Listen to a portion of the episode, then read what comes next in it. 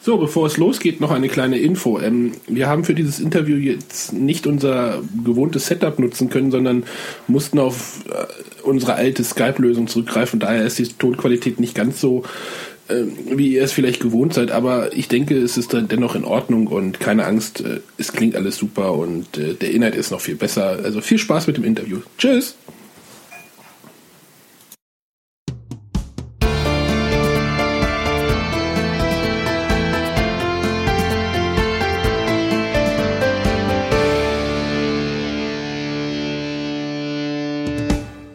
Hallo und herzlich willkommen bei den Bretterwissern. Die Bretterwisser, das sind der Arne.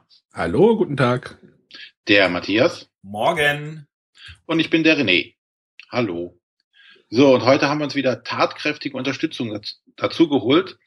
Äh, und zwar keinen geringeren als Rainer Knizia. Hallo Rainer. Hallo und guten Morgen. Ja, denn heute dreht sich das ganze Thema um, wie könnte es sein, Rainer Knizia. Wir hatten ja schon mal eine auf den Tisch Folge gehabt, da hatten wir auch schon jeder ein Spiel vorgestellt und jetzt können wir natürlich die Sachen, die wir da nur am Rande angekratzt haben, äh, hier mal genauer besprechen und auf den Zahn fühlen. Ja, dann kommen wir jetzt zu unserer Spielevorstellung und darf wie immer der Arne beginnen. Genau, ich möchte über ein einfaches kleines Spiel reden. Ha, Überraschung. Äh, ich möchte über das Spiel Completto reden äh, vom, von Schmidt Spiele. Completto ist, äh, besteht eigentlich nur aus äh, 100 Holzsteinen. Damit ist es komplett. Genau, und es geht darum, eine komplette Reihe zu bilden. Jeder Spieler bekommt äh, 17, also diese Holzsteine sind so, wie sage ich das denn? Richtig Schöne, schwer. Schöne, simple, klassische Holzsteine, quasi wie so, wie so ein Domino, wie so Dominosteine in Holz in doppelt so dick. Und da sind Zahlen drauf von 1 bis 100. Jeder Spieler bekommt am Anfang äh, 17 Steine, verdeckt. Also die Steine werden alle verdeckt in die Mitte gelegt. Äh, jeder Spieler bekommt 17 Steine, die er in sich in einer langen Reihe verdeckt vor sich aufbaut. Dann zieht jeder Spieler noch fünf Steine, dreht sie um und versucht jetzt diese, diese Zahlen rein oder diese Zahlen möglichst sinnvoll in seine verdeckte Reihe einzubauen. Also man zieht die dann so ein bisschen auseinander, schiebt den Stein da rein. Denn es geht darum, seine Reihe von äh, aufsteigend zu sortieren. Ganz einfach. Ähm, dann hat man dann so eine, so eine Startausgangsformation, wo halt 17 verdeckte Steine, 5 offene Steine, also 22 Steine. Oder? Ja. Muss ich mal kurz nachdenken. 22 ist korrekt äh, die, die man halt vor sich hat. Und wenn man dran ist, dann nimmt man sich einen Stein, dreht ihn um, äh, zieht sein, äh, dreht ihn um, sieht, keine Ahnung, die 15 und schiebt diese, äh, schiebt einen seiner verdeckten Steine aus der Reihe raus und ersetzt quasi diesen Stein mit der 15. Und diesen verdeckten Stein schiebt man wieder in die Mitte, den sieht man gar nicht, man weiß nicht, was da drunter ist, ist eigentlich auch egal. Und das war's schon. Denn ist der nächste Spieler dann, zieht wieder einen Stein, dreht ihn um, schiebt einen verdeckten Stein raus aus seiner Reihe und ersetzt ihn mit den anderen Steinen. Ganz einfach. Das Problem ist, dass irgendwann entstehen, ja, es, es entstehen Lücken. Äh, ja, nee, Lücken nicht. Äh, diese Reihe wird halt immer voller. Die äh, verdeckten Steine werden natürlich immer weniger. Und irgendwann kann man seine Steine nicht mehr reinlegen. Wenn das passiert, dann hat man seinen Zug quasi vergeigt, muss diesen offen liegenden Stein wieder in die Mitte legen und der nächste Spieler ist dran. Äh, man kann allerdings auch noch, um irgendwelche Lücken zu vergrößern, einen von seinen verdeckten Steinen in der Reihe, in seiner Reihe verschieben. Also man nimmt den und schiebt den halt woanders rein, damit man eine größere, mehr Steine in irgendeiner Lücke hat, damit man möglichst mehr Steine vielleicht dann später zwischenkriegen kann. Klingt jetzt irgendwie vielleicht ein bisschen äh, kompliziert, ist es gar nicht. Ich wollte gerade sagen, also du erklärst es deutlich komplizierter, als es sich spielt. ja, ja ist, wie gesagt, man schiebt einfach seine Steine, seine, die verdeckten Steine raus und ersetzt sie mit gezogenen Steinen, wo man weiß, welche Zahl das ist. Ähm, ein, ein Kniff ist noch, dass die, die, die, die Grafik, die, die Font, also die Schriftart auf den Steinen so ist, dass man die auch umdrehen kann. Also aus einer 18 kann man auch eine 81 machen. Das ist erlaubt. Das ist ein geniales Feature das ist, von diesem das ist, Spiel. Das ist so, das, das ist so dieses i-Tüpfelchen auf diesem Spiel. Also wenn man irgend, oder, Oder was gibt's noch für Zahlen? Äh, also 1881 funktioniert. Alles, wo eine 8, eine 1, eine 6 drauf ist, eine 9. Genau, äh, 61 und 19 geht das auch. Irgendwie, irgendwie so. Also das ist nochmal so, so ein Kniff, der irgendwie so genial ist. Und äh, ja, da- das Spiel endet, wenn einer seine Reihe irgendwie vervollständigt hat, also aufsteigend sortiert hat und dann ist es auch äh, schon zu Ende. Äh, ist wirklich ganz simpel, aber es hat irgendwie, ich weiß nicht, wo dieser Reiz ist. Es ist so schön, also es wird auch bei, bei Schmidt-Spiele in, als in, in dieser Classic-Line irgendwie Es ist ein klassisches Spiel. Also, reingepackt. Es ist ein ganz, also ich sehe auch zum Beispiel irgendwelche Senioren im Altersheim dieses Spiel spielen. Ist ich, so, so ein, wer, wer Domino mag, findet das Spiel toll. Wer Ra- Rummikop, Rummikop oder wie man auch aus, auf Deutsch ausspricht, mag, der äh, findet auch dieses Spiel, also das ist halt wirklich so, oder so ein Halma, also so in diese Reihe könnte ich es reinpacken. Also so ganz klassisch, sehr abstrakt, tolle Materialien, also dieser, aber trotzdem hat mich dieses Spiel total umgehauen. Also es ist Wahnsinn. Klingt, klingt echt jetzt blöd, aber es ist so. es ist halt einfach, ja.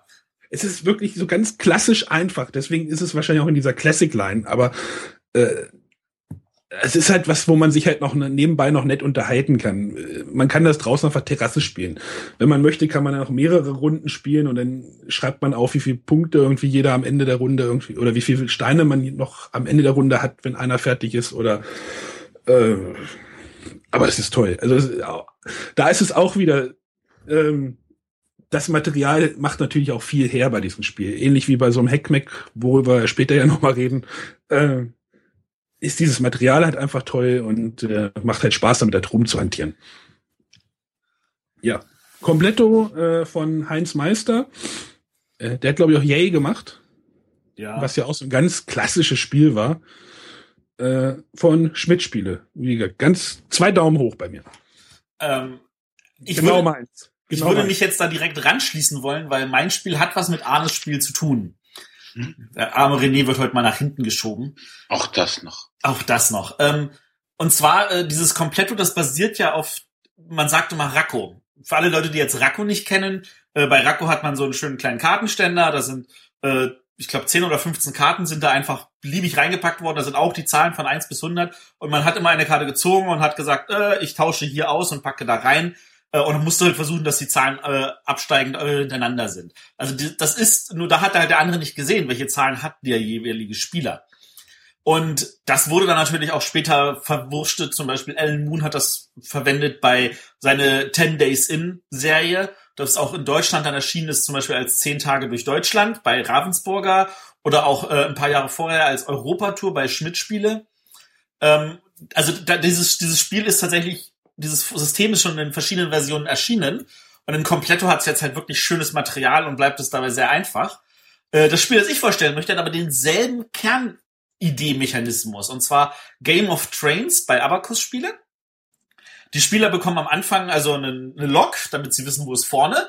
Dann kriegen sie je nach Spielerzahl unterschiedlich viele Waggons. Die werden nach äh, ihren Zahlen schon am Anfang sortiert. Und zwar von der höchsten an der Lok zur niedrigsten. Und Ziel des Spieles ist es genau andersrum zu haben, nämlich dass an der Lok die niedrigste ist und dann aufsteigend die Zahlen sind. Ähm, das sind, glaube ich, irgendwie 84 Karten, also von, von 1 bis 84 sind ja Zahlen drin. Und äh, wer dran ist, der kann halt die oberste Karte nehmen, kann eine von seinen austauschen und äh, die ausgetauschte legt er offen in die Mitte. Jetzt kommt aber das, was bei Game of Trains als Clou dabei ist. Jede Karte hat auch noch eine Funktionsmöglichkeit. Und zu dieser Funktionsmöglichkeit gehört es, dass ähm, da nimmt man halt eine von den abgelegten Karten in der Mitte. Man kann sie nicht für die Zahlen nehmen, sondern nur für die Funktion und sagt, ich nutze jetzt diese Funktion und legt sie dann ab.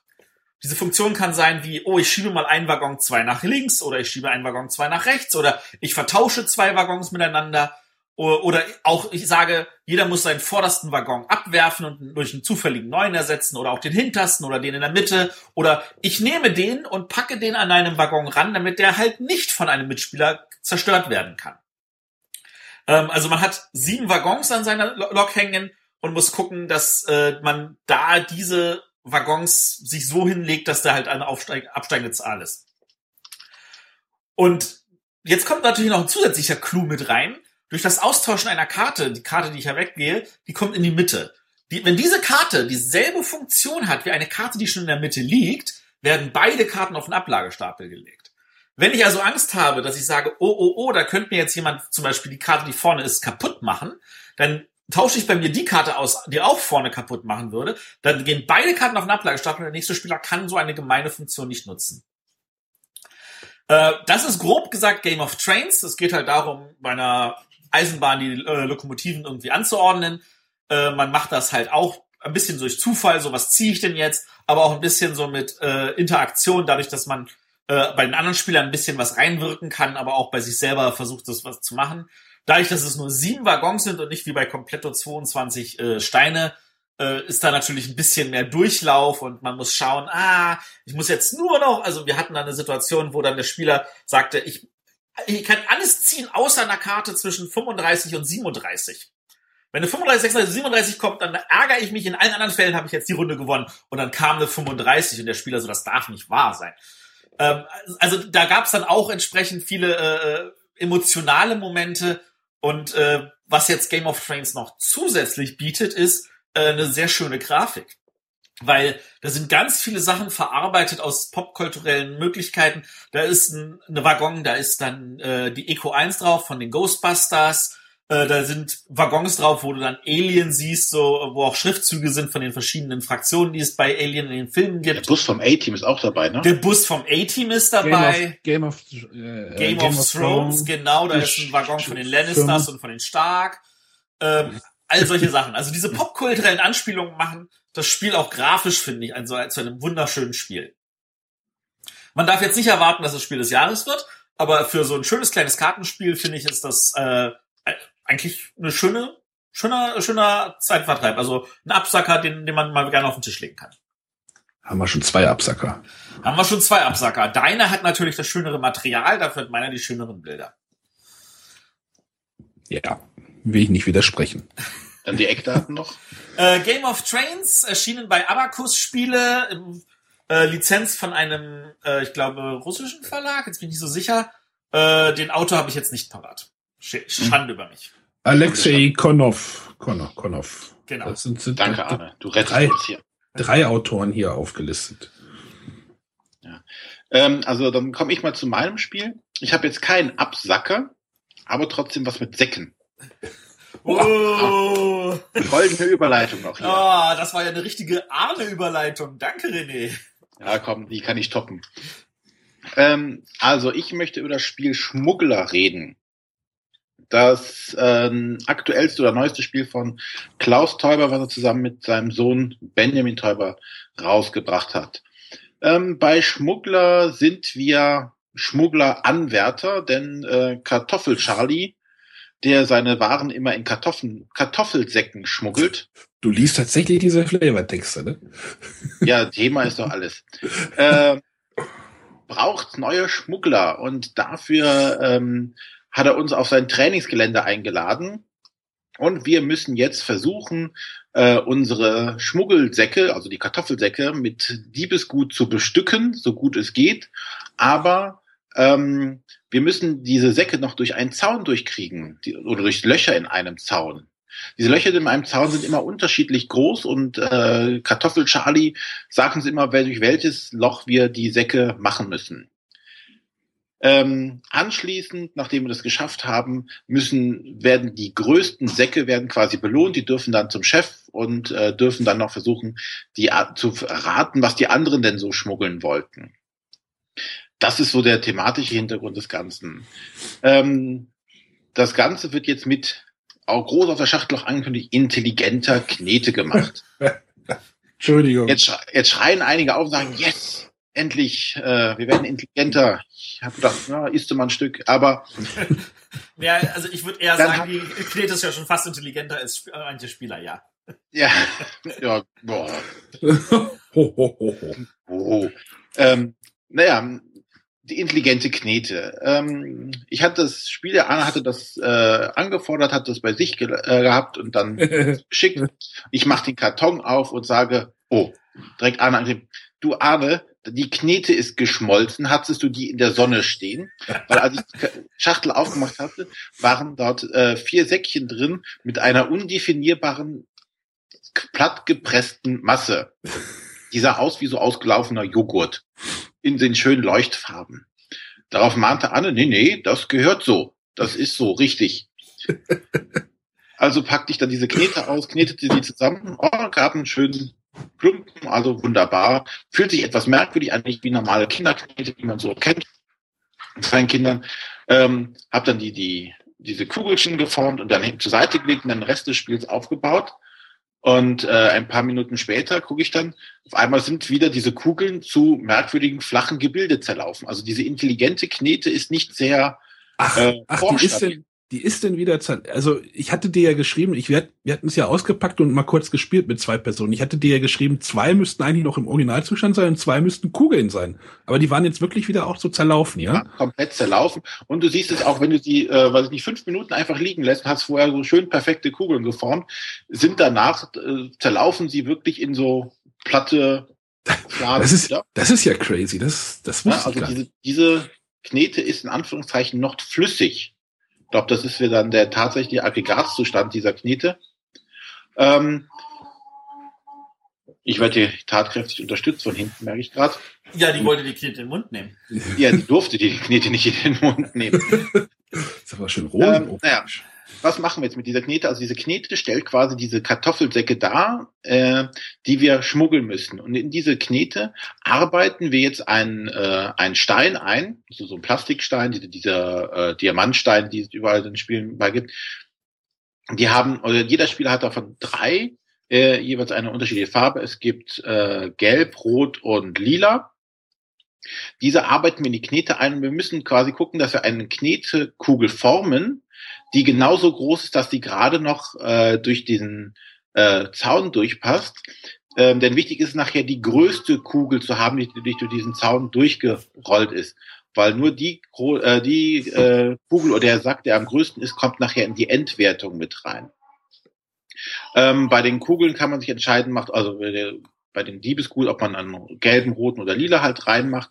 Und das gibt nachher an, welches Diebesgut, was Süßes oder was Saures. Denn anscheinend werden in den Kartoffelsäcken keine Juwelen oder sonstiges geschmuggelt, sondern Süßigkeiten, beziehungsweise äh, saure Sachen. Saurigkeiten.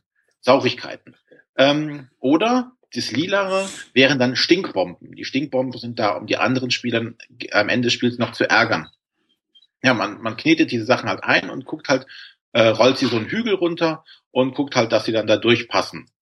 Ähm, das ist auch dann so der spannendste Moment im ganzen Spiel. Habe ich meine Kugel groß oder klein genug geknetet oder auseinandergenommen, dass sie durch diesen Zaun auch durchpasst.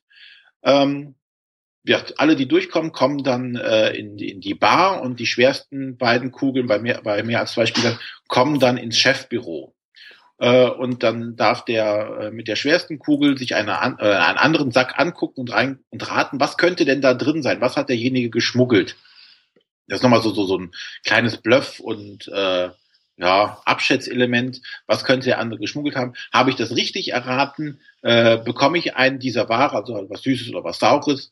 Ähm, hat habe ich es falsch erraten, bekommt dann der Gegner. Habe ich zum Beispiel richtig erraten, dass er eine Stinkbombe geschmuggelt hat, bekomme ich diese Stinkbombe äh, mir gut geschrieben, weil die sind nur einmal einsetzbar pro Spiel. Ähm, habe ich die Stinkbombe nicht erraten, darf er mir eines meiner Waren oder meiner äh, Schmuggelgüter klauen, die ich vor mir liegen habe. Ähm, ja, und dann geht's schon wieder in die nächste Runde. Dann sagt hier Kartoffelcharlie wieder das nächste Zaunloch, wo wir durchkugeln müssen. Und so kneten wir und, und formen wir äh, munter Säcke, raten, was da drin ist. Und wer am ersten äh, entweder sieben von einer Art, also sieben Süßigkeiten oder sieben Saurigkeiten gesammelt hat, oder äh, fünf von jeder Art hat, äh, gewinnt das Spiel und hat damit, oder damit Ende des Spiels hat damit gewonnen. Ja, es ist, ich denke, es ist als Familienspiel okay. Zu zweit macht es nicht so viel Spaß. Das bringt, weil man also gerade also das, das Kugelkneten und da durchrollen lassen ist ja bei allen noch gleich dann, aber nachher dieses äh, ich darf raten, was du geschmuggelt hast, ist bei zwei Spielern dann äh, eher uninteressant, weil halt immer nur einer dabei ist, der das dann raten darf. Ähm, mit der Knete, das ist ganz nett gemacht. man muss so diese Knete muss man halt äh, zerreißen, um halt eine entsprechende Größe oder kleine Kugel zu haben. Ähm, das Zerreißen gestaltet sich manchmal etwas schwierig, wenn man das nicht mit genug Rums macht, also so zack auseinanderreißt, hat man immer solche irgendwelche Fäden. Ne? Hat man Spaghettis produziert? Ja. Pizza, Pizza! Ich habe jetzt nicht mit Kindern gespielt. Ich weiß nicht, ob Kinder da die die Kraft haben oder die, die, die Schnelligkeit haben, die immer richtig auseinander zu reißen. Also ich hatte schon öfters das Problem, so ziehe, zack, hm, super, wieder hier so so ein, so ein Wurm erzeugt. ähm, und dadurch gestaltet sich auch das Kneten der Kugel manchmal zu einem reinen Glücksspiel, weil du schwer abschätzen kannst, habe ich jetzt genügend Knete, dann musst du nochmal versuchen, ein Stück von der anderen Knete abzumachen und dann da dran und dann rollst du und machst und guckst. Und ähm, vielleicht ist es eine Übungssache, aber meistens war es eher eine Glückssache, ob jetzt die Kugel passt oder nicht, oder es war ein Millimeter. Ähm, Man darf sie ja nochmal nach, nachformen, nach einem. ja, Dadurch, dass die Knete ja von alleine eher flach wird, ist das dieses Nachrunden ja auch sinnvoll. Ja, wobei wir auch gesehen haben, ähm, dadurch, dass die Knete ja noch fließt und wenn du sie ein bisschen zu groß gemacht hast und sie bleibt hängen, kannst du warten und sie fließt quasi durch das Zaunloch durch. Spielzeit verlängert sich ums Vierfache. ja. Ähm, ja, und dann kommt da noch dieses, dieses, dieses Rat oder dieses Bluff-Element ähm, hinzu. Ja, also es, ich denke mal, es ist nicht der große Wurf. Es ist ein, es ist nett, mit dieser Knete was zu machen und es ist mal schön, ein anderes Material im Spiel drin zu haben, außer Holzsteine und, und Plastikfigürchen. Das, das macht schon Spaß mit dieser Knete, aber ich glaube, die Langzeitmotivation bleibt doch dann der eher auf der Strecke bei dem Ganzen. Und wie gesagt, zu zweit funktioniert's halt äh, nur sehr begrenzt. Ich, ich fand es ein bisschen schade, dass diese Löcher in diesem Zaun, wo die Knete durchrollen muss, doch sehr ähnlich groß waren. Da hätte mir fehlt noch mal so. Was? Ja, es im, im, im Durchmesser der Kugel ändert sich nicht wirklich viel. Oh doch. Ja, das ist bei einem Loch, also wenn du die Maximal und die Minimal irgendwie nimmst, aber ansonsten Ja, aber hätte, man, hätte ich mir irgendwie eine größere, noch eine viel größere Spannweite irgendwie gewünscht. also, sagen wir so, es ist so, dass wenn du äh, das, das größte und das kleinste Loch ist, hast du natürlich einen großen Unterschied, aber auch die, äh, du, du willst ja auch nur einen bestimmten Bereich haben, damit du selber abschätzen musst, wie viel äh, passt da durch, wie viel passt da nicht durch. Äh, was mich sehr, sehr frustriert hat, ist schon mal zu wissen, dass wenn ich nur die Hälfte der Knete nehme und da was reinlege, dann habe ich ungefähr die Menge Knete, die ich brauche für das größte Loch. Das heißen, da liegt eigentlich in der Theorie zu viel Knete bei. Ähm, natürlich es- äh, wäre das dann so ein Ding gewesen, ja, man hätte auch größere Löcher nehmen können, damit man auch mit mehr mit Knete herumhantieren kann. Ähm, was mich viel mehr an dem Spiel stört, ist eigentlich eher so, so, so solche Kleinigkeiten, dass, äh, dass dieses schöne Material nicht dazu führt, dass ich da ein Spiel habe, wo ich sage, oh cool, das will ich auch spielen, sondern dass da sowas Einfaches ist wie, ah, wir vergleichen und dann müssen wir gucken und dann geht's am Ende nur darum, kriege ich jetzt einen gelben Chip oder einen roten Chip und dann war's das. Also, dass da ein bisschen was von dem Spiel auf der Strecke geblieben ist. Ja. Also fühlt sich so, entweder ist hinten was abgeschnitten worden oder diese, dieser, ja, ich rate, was in deinem Sack drin ist, wirkt so angeflanscht hinten dran. Ja. Ne? So, so, es passt überhaupt nicht zu dem Rest des Spiels, wo es halt wirklich lustig ist und du halt auch mit der Sanduhr halt hast nur äh, Zeit, ein paar Sek äh, eine halbe Minute oder so, diese Kugel zu formen, musst halt gucken und rollst und rollst und rollst, und guckst und rollst und rollst und guckst wieder nochmal und rollst und rollst und machst was dazu. Das ist ja noch ganz spaßig, aber nachher ist er durchgerollt und dann bricht das Spiel irgendwie um. Finde ich, in dieses Rate-Ding. Und das Genau. fühlt sich nicht zusammengehörig an, das passt irgendwie nicht da rein. Da wurde, weiß ich nicht, ob da einfach nicht die Zeit war, das da zu Ende zu machen oder ob da irgendwie alle schon sagten, ja, das reicht ja schon, ansonsten ist das wieder zu kompliziert. Aber da hat mir auch was gefehlt. Also, dass ich das, ich das Gefühl hatte, ich tue es ja fürs gar nichts. Wenn ich Glück habe, ähm, rolle ich durch und dann muss ich noch Glück haben, den größten, zwei, äh, einer der größten zwei zu sein. Und dann muss ich noch das Glück haben, dass ich bei einem anderen Spieler zufällig errate, was der hatte.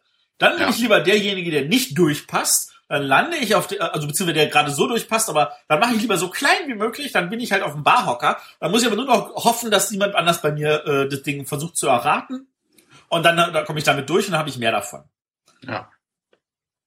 Ja, ein Problem, was wir hatten halt zu zweit, ähm, wenn ich jetzt die, die schwerere Kugel hatte, ähm, durfte, war ich ja beim, beim, beim Chef praktisch und durfte dann beim anderen Spieler raten, ähm, habe ich dann richtig geraten, habe ich praktisch seinen Bonus bekommen und habe ja noch das Schmuggelgut, was ich durchgebracht habe, in meinem Sack auch noch bekommen. Sprich, ich habe in einer Runde zwei Punkte bekommen, während dann der Mitspieler gegebenenfalls gar nichts bekommen hat. Und wenn das halt zweimal hintereinander passiert, hat der andere fast kaum noch eine Chance, irgendwie ranzukommen. Und du konntest halt dieses, dieses Durchrollen und die schwere Kugel haben, war halt sehr oft Glückssache. Ne? Wir hatten beide eine große Kugel, die sahen optisch vielleicht gleich aus, so eine kleine Waage mit dabei, wo man feststellen kann, welche Kugel jetzt tatsächlich die schwere ist. Und da war es halt Glückssache, dass ich dann die zweimal hintereinander eine schwere Kugel hatte und dann zweimal hintereinander richtig geraten hatte. Dann hatte ich insgesamt schon äh, vier Punkte gemacht. Ist halt dann, ja, nicht richtig beeinflussbar irgendwie gewesen ja, ich denke, es war schön, das mit der Knete auszuprobieren. Vielleicht kommt ja noch mal ein anderer auf eine schöne Idee, äh, was mit dieser Knete zu machen, ähm, weil das, das ist ein schönes neues Element. Aber so das Spiel an sich hat leider dann nicht genügend Futter, um länger durchhalten zu können. Ja. Ja, das war Schmuggler von Klaus und äh, Benjamin Teuber beim Kosmos Verlag. Dann darf jetzt der Rainer sein Spiel vorstellen. Ich habe mir Captain Black ausgesucht. Äh, Captain Black fasziniert mich. Muss mich natürlich faszinieren, weil ich es ja selber entwickelt habe mit meinem Team. Aber es fasziniert mich auch, was Ravensburger daraus gemacht hat äh, und dass wir da, glaube ich, ein wahnsinnig schönes, attraktives Produkt haben. Was ist denn so attraktiv an dem Ding? Captain Black ist ein Kinderspiel mit einem Schiff. Die Geschichte ist so, dass der Captain Black als Geist erscheint und uns Landratten jetzt bittet, ob wir nicht sein relativ klappriges Schiff doch zu dieser Schatzinsel bringen können, wo er dann seine letzte Ruhe findet und uns dafür einen riesigen Schatz zuspricht. Dieses Schiff ist auch wirklich dabei, das baut man auf aus der Schachtel und den Teilen, die in der Schachtel sind und das Ding ist dann wirklich fast einen Meter groß. Also wenn wir es auf der Messe vorgestellt haben, sagen die Leute, ja, ja, das ist ja ein schönes Demonstrationsobjekt. Wie, wie groß ist denn das richtige Spiel im Spiel? Das Schiff. Und das ist wirklich so groß. Das ist einen Meter fast lang. Das, das war auch mein erster Gedanke. Da ich gedacht, oh, da haben sie aber einen schönen, auf, also auf der Neuheitenschau in Essen, äh, haben, haben sie aber ein schön großes Promo-Test äh, oder äh, Präsentations- Spiel dahingestellt, wie man das auf der Messe ja so oft sieht. Nein, und das ist wirklich da drin und das ist natürlich eine Augenweide und man hat natürlich dann äh, seine eigenen Spielfiguren, die Landratten, die da rumlaufen, aber man hat dann auch noch den Captain Black. Das ist eine riesengroße schwarze Figur, die ist so, weiß nicht, 12, 15 Zentimeter groß und die spricht auch zu einem, da ist ein bisschen Elektronik drin versteckt, aber ganz einfach, weil man muss sich um gar nichts kümmern, man muss sie nur einschalten und dann läuft Captain Black im Schiff herum und immer wenn er auf ein verschiedenes Feld geht, dann redet er wieder und dann erzählt er uns ein bisschen aus dem Seemannsgarn. Aber vor allem, äh, dieses Schiff ist doch sehr klapprig. Dann bricht mal da wieder das Wasser ein und dann muss man die Segel hissen und dann fallen ein die Piraten an und dann kommt die Krake, die einem das Schiff unter Wasser ziehen möchte. Und so muss man halt versuchen, das Ding so lange über Wasser zu halten, bis man die Schatzinsel rechtzeitig erreicht. Wenn man das schafft, dann, weil es ja ein kooperatives Spiel ist, dann hat man alle zusammen gewonnen. Äh, und wenn man sich nicht richtig zusammenreißt, dann kann es auch mal sein, dass einem das Schiff schon vorher sinkt. Äh, Gott sei Dank sind dann genügend Rettungsringe dabei, dass keiner untergeht. Äh, und dann kann man sich zurückrudern und das Ganze nochmal versuchen, ob man beim nächsten Mal nicht weiterkommt und mehr Gold einheimst. Da ist auch Elektronik drin, oder? In der Figur ist auch Elektronik drin, das ist richtig. Die Elektronik äh, ist sozusagen das, was einen anstachelt. Äh, Captain Black spricht zu einem. Also hier ist eben, äh, wenn man es mal mit Wer war's vergleicht, Wer war's stellen wir ja die Kiste neben äh, den Spielplan und spielen und die Kiste spricht dann zu uns, die Schatzkiste. Hier ist es so, dass Captain Black im Spiel aktiv mitläuft, äh, an den verschiedenen Stellen ist und dann immer Instruktionen gibt. Äh, manchmal ist er auch etwas quirky und etwas äh, verquer und will dann Sachen und stellt sich auch uns in den Weg so ein bisschen. Und letztlich gibt er natürlich sozusagen das, das, die ganze ganze Situation immer wieder, gibt die neuen äh, äh, Probleme, die neuen Herausforderungen wieder.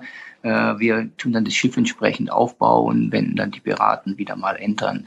Und äh, dann ist es an, uns als Team zusammen, diese Aufgaben zu lösen, sodass das Schiff äh, die Schatzinsel wirklich auch erfolgreich erreicht ist ein schönes kleines Spielchen. Also klein ist es nicht, wenn ein Meter großes Schiff drin ist. Aber es ist, äh, es ist einfach. Äh, Elektronik hilft ja auch immer, dass die Spielregeln sehr kurz sind, weil man einfach losspielt mit ein paar, ein paar Zeilen gelesen, weil natürlich dann die Elektronik das Spiel lenkt und auch uns da einführt. Äh, und dann ist man in 20, 30 Minuten an der Schatzinsel angekommen oder man ist vorher gesunken. Und als, äh, ich muss ja nicht auf Kosten des anderen gewinnen, sondern wir gewinnen, wir gewinnen zusammen oder wir sinken zusammen. Und auch das gemeinsame Sinken kann ja ein sehr zusammenführendes Ereignis sein. Sehr schön. Das ist ein Familienspiel oder Kinderspiel, Familienspiel oder also irgendwo, es ist irgendwo dazwischen? War, es ist wie wer war es als ein Kinderspiel ausgelegt, natürlich auch durch die Materialien sehr attraktiv für die Jüngeren, aber äh, es ist einfach äh, dadurch, dass man es gemeinsam spielt, auch in der Familie sehr schön zu spielen, weil es halt doch Herzklopfen erzeugt, wie man jetzt mit den Sachen umgeht, sich auch gegenseitig zu beraten, auch ernsthaft also ehrlich zu beraten, sagen, du machst jetzt das und ich gehe das und wie gehen wir zusammen am schnellsten an? Und die Ratten kommen da auch noch alle aus dem, äh, aus dem Laderaum heraus. Äh, also es gibt unterschiedliche Herausforderungen. Jedes Spiel verläuft natürlich anders über die Elektronik. Und es ist einfach, äh, ich glaube, das, das Schönste an diesem Spiel für mich ist einfach dieses Gemeinschaftserlebnis, dass wir es zusammen angehen, dass wir dieses Abenteuer zusammen bestehen. Sehr schön. Prima. Und das ist Captain Black. Super. Und wer ist der Autor? der Autor ist Rainer Knizia und sein Team und äh, ganz hervorragend bereitet von Ravensburger. Ja, also ich, ich gucke mir gerade noch mal ein Bild an irgendwie und ich, ich frage mich auch immer noch, wie dieses ganze Schiff in diese Schachtel passt. Also ich muss mir erstmal mal. Äh, demnächst ist meine, meine Kleine, glaube ich, auch so weit, dass wir dann da auch in solche Spiele dann einsteigen können. Ja, es ist ein kleines Wunderwerk. Ja. Aber als Autor darf ich das natürlich fast nicht sagen, sondern das sollen die Leute einfach mal selber schauen und äh, sich begeistern lassen. Ich glaube, das Produkt spricht für sich selber. Und äh, damit ist dann auch äh, die kleine Besprechung zu Ende. Okay. Dankeschön. Und dann kommen wir jetzt zu unserem Hauptthema.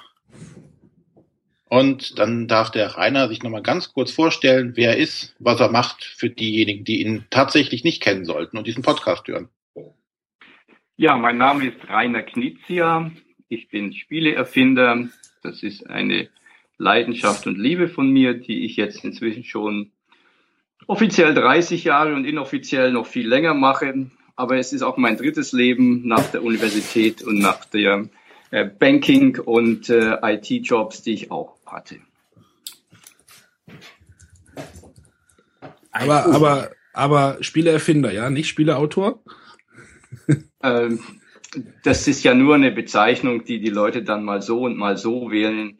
Äh, Im Englischen heißt es Game Designer. Äh, ich glaube, als Spieleautor oder Spieleerfinder ist man ein Künstler äh, und schafft eben wie auch ein Buchautor neue Dinge aus dem Nichts, die dann hoffentlich mal ein Produkt werden, die das vielen Leuten sehr viel Spaß machen wird. Ja, es gibt ja Leute, die legen auf den Erfinder Wert und Leute, die legen auf den Autoren Wert. Also das ist ja auch immer so eine, so eine Ansehenssache, wie, wie du gerade sagtest.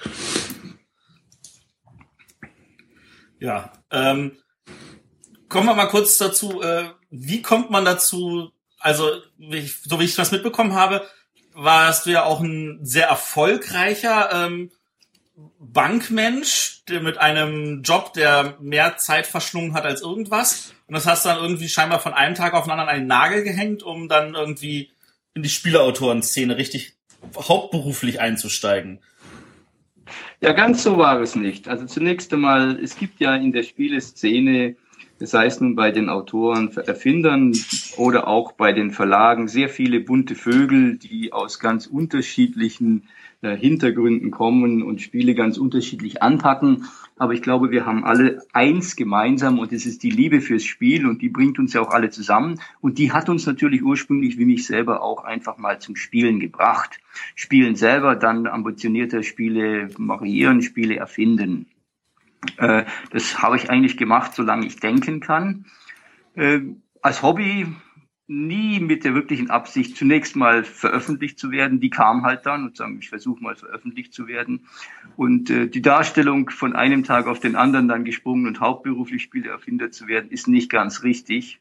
Äh, richtig ist natürlich, dass ich in meinem zweiten Leben im Banking, also in der Bankwirtschaft äh, war und über die auch nach England gekommen bin, um hier eine große Baufinanzierungstochter einer großen deutschen Bank zu leiten. Das waren dann 300 Leute, das waren dann äh, über eine Milliarde Neugeschäft jedes Jahr.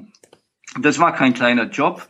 Und insofern war mir auch klar, äh, ich werde eigentlich nie Zeit haben, wenn ich versuche, Spiele zu machen und äh, diesen Managementjob auszufüllen. Und das war sehr, sehr wohl überlegt, dann einfach äh, mir irgendwann mal die Freiheit zu schenken, meinem Herzen zu folgen und insofern nicht, wenn man so sagt, dem Geld zu folgen. Ähm, das war vielleicht auch gar keine schlechte Entscheidung, wenn man mal schaut, wie äh, bis heute der der Ruf des Bankers gelitten hat. Äh, da steht man als Spieler in Anführungszeichen ja noch besser da. Das klingt gemein, ist aber wahr, ja.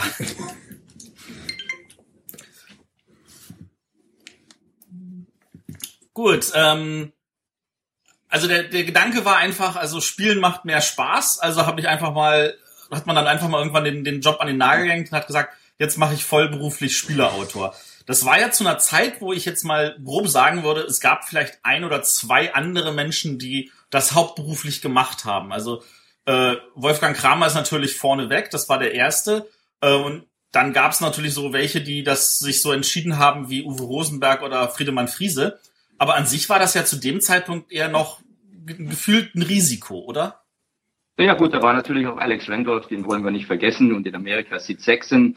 Äh, aber äh, es war für mich, äh, wie gesagt, ja wohl überlegt und ich hatte mich zu diesem Zeitpunkt ja auch schon relativ gut in der Spieleszene etabliert. Ähm, ich hatte damals schon äh, den Deutschen Spielepreis gewonnen und insofern auch meine Kontakte zu den Verlagen aufgebaut. Das war jetzt kein so Riesenrisiko, sondern ich bin nicht ganz ins kalte Wasser gesprungen.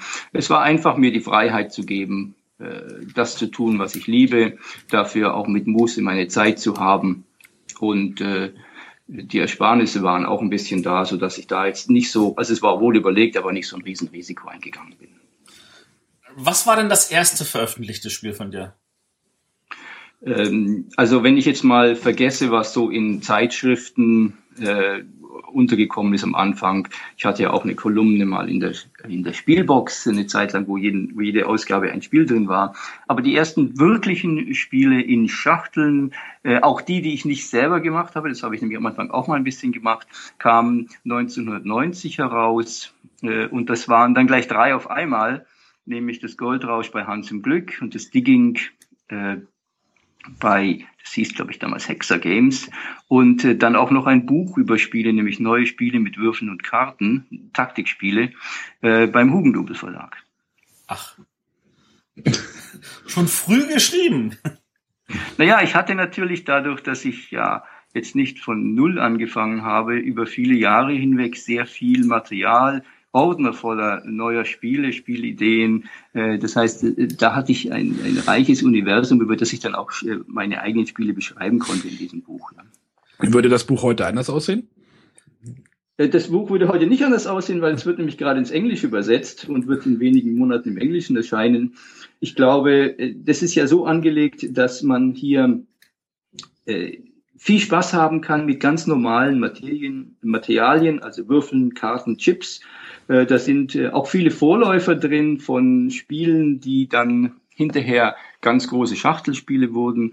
Und ich glaube, das ist einfach ein zeitloser Spaß, den man aufschlagen kann, äh, wo man die einzelnen Spiele spielen kann und dann einfach äh, guckt, äh, was einen gerade anspricht. Für wenig Geld sehr viel Spielspaß. Ähm, weiß ich ja, dass schon sehr früh äh, ja mit Modern Art ein, ein großer Erfolg da war. Ähm, das wievielte Spiel war das? Also das habe ich jetzt nicht mehr gezählt. Äh, das Zählen der Spiele ist ohnehin sehr kompliziert, weil Wann zählt man ein Spiel, äh, wenn es in der Schachtel veröffentlicht wird, wenn es entstanden ist? Äh, wann zählt man ein Spiel als ein neues Spiel? Mein Modern Art ist ja beispielsweise in sehr vielen verschiedenen Ausgaben mit sehr vielen verschiedenen, zum Teil lokalen Künstlern herausgegeben worden. Das ist natürlich das gleiche Spiel, aber dann macht man Variationen davon. Ist das dann noch dasselbe Spiel? Äh, also Modern Art war irgendwo unter den ersten 100, glaube ich, äh, aber genauer könnte ich es jetzt nicht eingrenzen. Da kommt natürlich dann sofort die Frage auf, wie viele Spiele sind es denn theoretisch insgesamt, die bisher erschienen sind? Also ich sitze jetzt hier nicht jede Früh und zähle, äh, aber es sind äh, sicher über 600, die ich mal als unabhängige Spiele bezeichnen würde. Ich habe natürlich äh, hier im Studio ein Archiv, wo ich wirklich von jeder Ausgabe, äh, von jeder Länderausgabe, äh, ein Exemplar da habe. Also das heißt, da sind natürlich dann äh, von äh, einfach genial 10 oder 15 Ausgaben da und von Hackmack auch. Äh, aber da komme ich gut über 2000 Schachteln. Ja.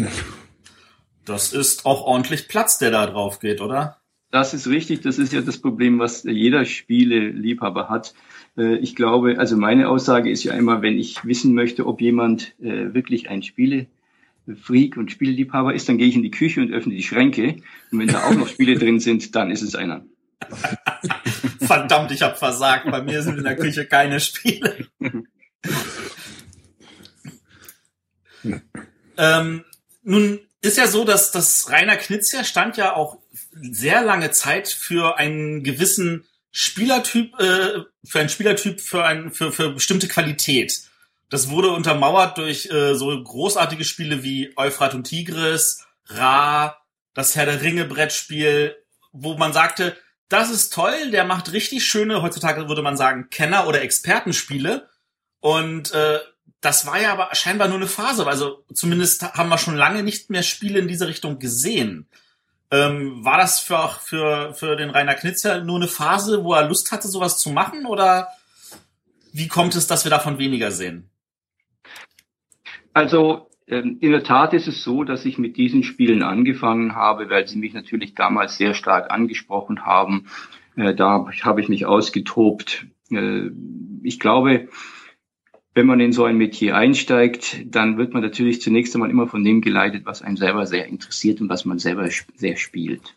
Das hat sich in der Tat, äh, wenn man so die Veröffentlichungen anschaut, etwas geändert. Es hat sich einmal geändert, weil sich mein Interesse ein bisschen geändert hat. Ich spiele eigentlich nicht mehr so viele lange, äh, komplexe Spiele. Das hängt natürlich auch mit der heutigen Zeit zusammen, dass sehr viele Leute, Spielefreaks ausgenommen, natürlich gar nicht mehr so viel Zeit haben, äh, erstmal zehn Seiten Spielregeln zu lesen und dann noch ein aufwendiges Spiel zu spielen.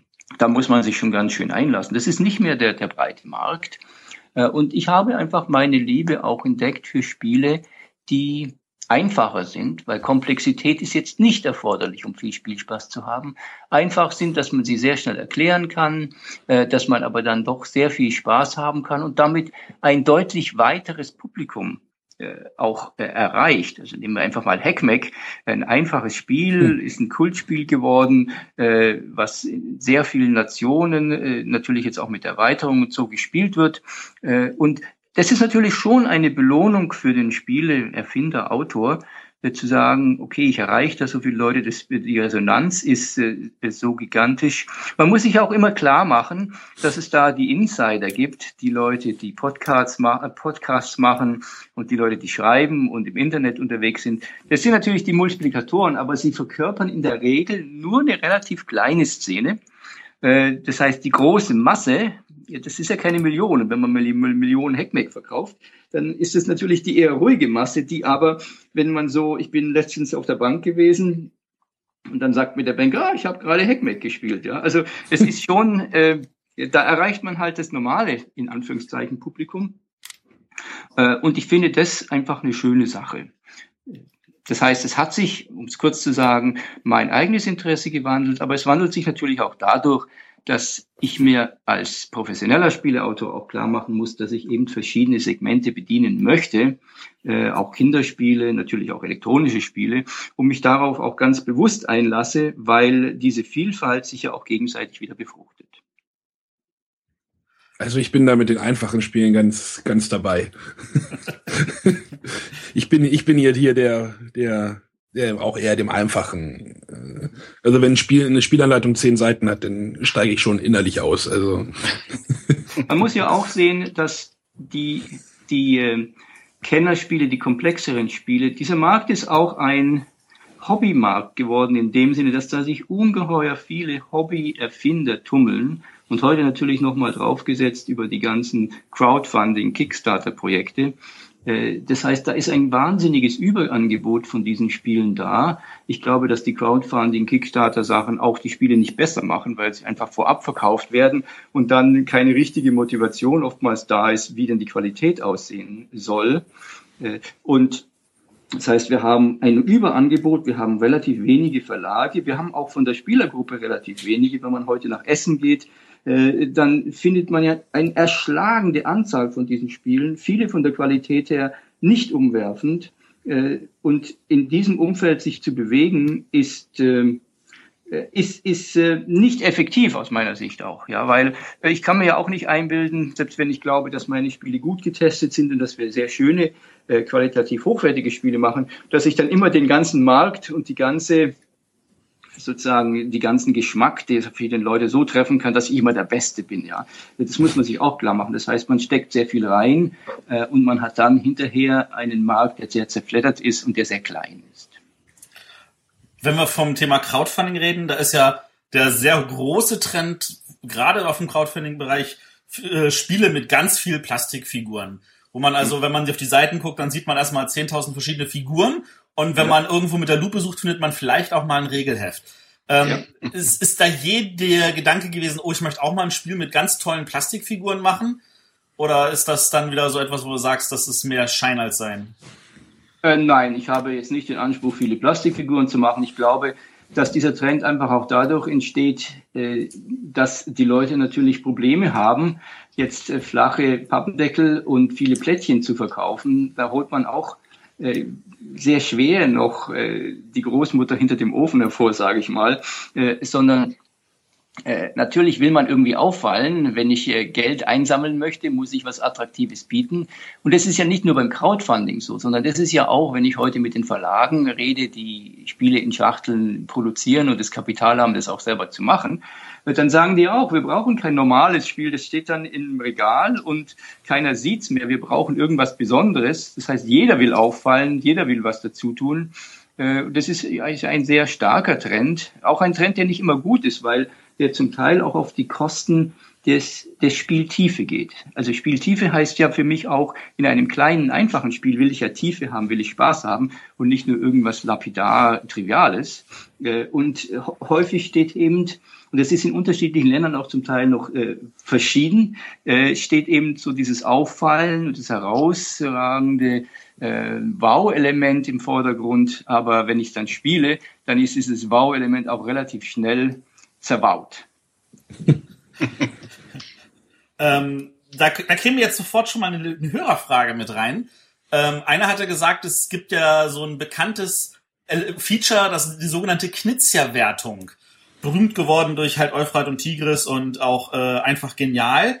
Ja. Ähm, ist das etwas, äh, das äh, ein Kern einer Entwicklung ist oder schleicht sich sowas eher zufällig ein? Ja, es ist, äh, also ich glaube, da gibt es eine, Grund, grundsätzliche äh, Aussage dazu. Äh, ein Spiel wird ja sehr stark durch die Wertung äh, gesteuert. Das heißt, je nachdem, wie ich gewinne, äh, werde ich natürlich mich vom Spiel einrichten. Wenn ich eine langweilige Siegbedingung habe, ist das Spiel auch langweilig. Wenn ich eine abstrakte Siegbedingung habe, dann ist das Spiel auch abstrakt. Das heißt, wenn ich Pharao in Ägypten bin, aber dann irgendwelche abstrakten Dinge machen muss, um die Punkte zu bekommen, dann ist das Spiel eben äh, nicht thematisch, weil ich mich nicht in der Rolle verhalte, sondern versuche, das Spiel auszudrücken über äh, die äh, Wertungsregeln. Das heißt, für mich ist es immer wichtig, eine interessante Regel zu finden, äh, wie man den wertet. Da ist dann meistens auch noch so ein kleiner Dreh mit dabei. Der Ärmste bei High Society, ja, ich will, will, will reich werden, aber der Ärmste der am meisten ausgegeben hat, ist dann nicht mehr in der Wertung. Äh, wir haben sowas ähnliches bei Samurai, ja, dass äh, da, wenn ich nicht eine der drei Dimensionen beherrsche, dann bin ich eben überhaupt nicht im Spiel. Und oder wie ihr angesprochen habt, jetzt bei Euphort und Tigris, wo ich eben verschiedene Dimensionen habe, aber es auf die Balance in der Gesellschaft ankommt äh, und meine schwächste äh, äh Dimension dann für mich zählt. Das sind ja alles Sachen, die äh, irgendwie das Interesse und das, dieses, dieses Dilemma ins Spiel bringen, was ein Spiel ja wirklich interessant macht, sodass es nicht nur ist, da kriege ich zwölf Punkte, da kriege ich 14 Punkte und was nehme ich denn, dass ich am meisten kriege. Da ist für mich die Spannung nicht da. Das heißt, ich suche immer wieder neue, innovative Elemente ins Spiel einzubauen, natürlich. Und sehr häufig gelingt es eben durch dieses Zentrale, natürlich will ich gewinnen, äh, und natürlich schaue ich da drauf. Und wenn ich das schön machen kann, dann habe ich schon mal einen schönen Spieleansatz. Wenn wir jetzt von neuen und äh, Elementen reden, dann reden wir ja auch von Elektronik. Ja. Ähm, für mich ist Rainer Knitz ja auch fest verbunden damit, dass äh, große Verlage wie zum Beispiel Ravensburger, wenn sie Vorstöße in äh, elektronische Medien machen, äh, dann auf einen erfahrenen Spielautor wie Rainer Knitz ja zurückgreifen können. Ich denke da an die Erstauflage von King Arthur damals mit der mit den Leitern in den Sp äh, im Spielbrett mit drin, wo man äh, durch Berührung der Figur und des Ortes äh, also tatsächlich irgendwie so so Leitungen ausgelöst hat und auch Reaktionen und aber auch jetzt natürlich die neue Version so mit mit Smartplay, wo die Handykamera das alles äh, äh, macht. Wie viel Knizia steckt denn in so einer Entwicklung? Sehr viel. Und es ist auch etwas, wo wir uns vor vielen Jahren schon entschieden haben, dass das ein sehr strategischer Bereich für uns wird. Ich glaube, da sind wir auch einmalig aufgestellt, solche innovativen Technologieprojekte gut abzuwickeln. Das hängt natürlich auch daran, dass ich ein sehr starkes Team zwei Programmierer, äh, Texter und äh, Leute habe, die auch sehr viel von dieser Erfahrung haben. Ich war ja selber EDV-Leiter in der Bank, das heißt, ich verstehe jetzt auch ein bisschen was, das ist ein bisschen was von, von Elektronik und ein bisschen was von EDV und Programmieren, so dass ich zumindest mit den Leuten reden kann, weiß, wie ich Spezifikationen schreiben muss. Äh, und wir haben ganz bewusst im Team diese Stärke ausgebaut, äh, so dass wir behaupten, wir sind Ansprechpartner Nummer eins für solche Projekte äh, als, als freiberuflicher Spieleerfinder. Wir haben die, die Power im Team, weil das sind dann immer relativ große Projekte, aber wir haben vor allem auch das Know-how und jetzt natürlich über diese vielen Spiele auch die Erfahrung, äh, wie man denn so etwas umsetzt, weil die, die Gefahr ist ja, nicht so sehr, dass wir jetzt hier kein so richtig gutes Spiel machen. Das kriegt man schon hin. Die Gefahr ist, also das sage ich zu lapidar, natürlich ist es auch Arbeit. Die Gefahr ist aber, dass man hier ein Mammut schafft, ein, ein Monster schafft, das man hinterher nicht mehr umsetzen kann.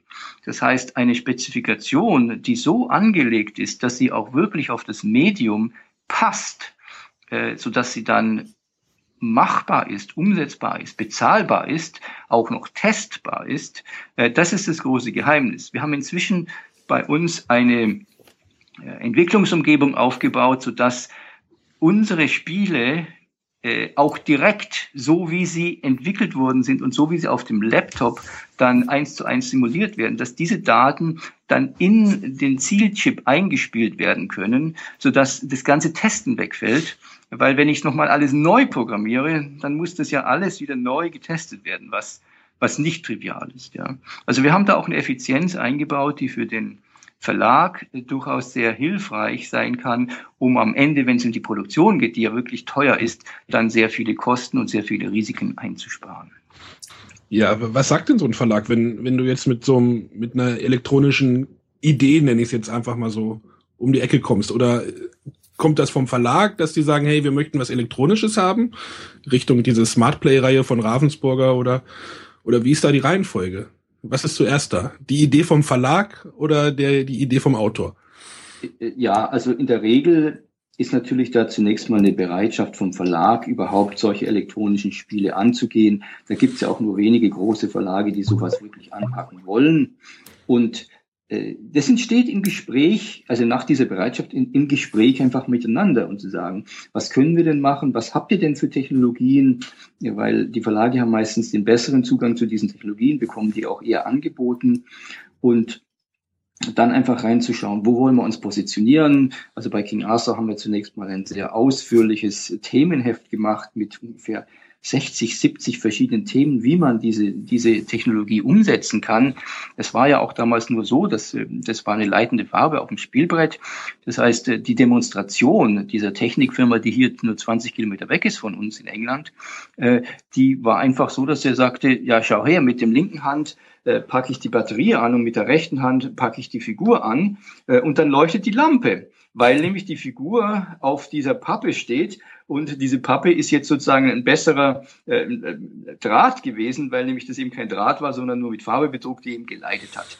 Und dann fragt man sich so gut, was mache ich denn jetzt mit äh, einer Technologie, wo ich mit einer, mit dem einen Finger die Batterie anfassen muss und mit dem anderen Finger dann die Figur anfasse und dann leuchtet eine Lampe. Dann muss man sich mal, naja gut, das ist, das ist ein Dreijähriger, der, hat, der kann dann nach 20 Sekunden sich damit beschäftigen und dann ist es auch erledigt.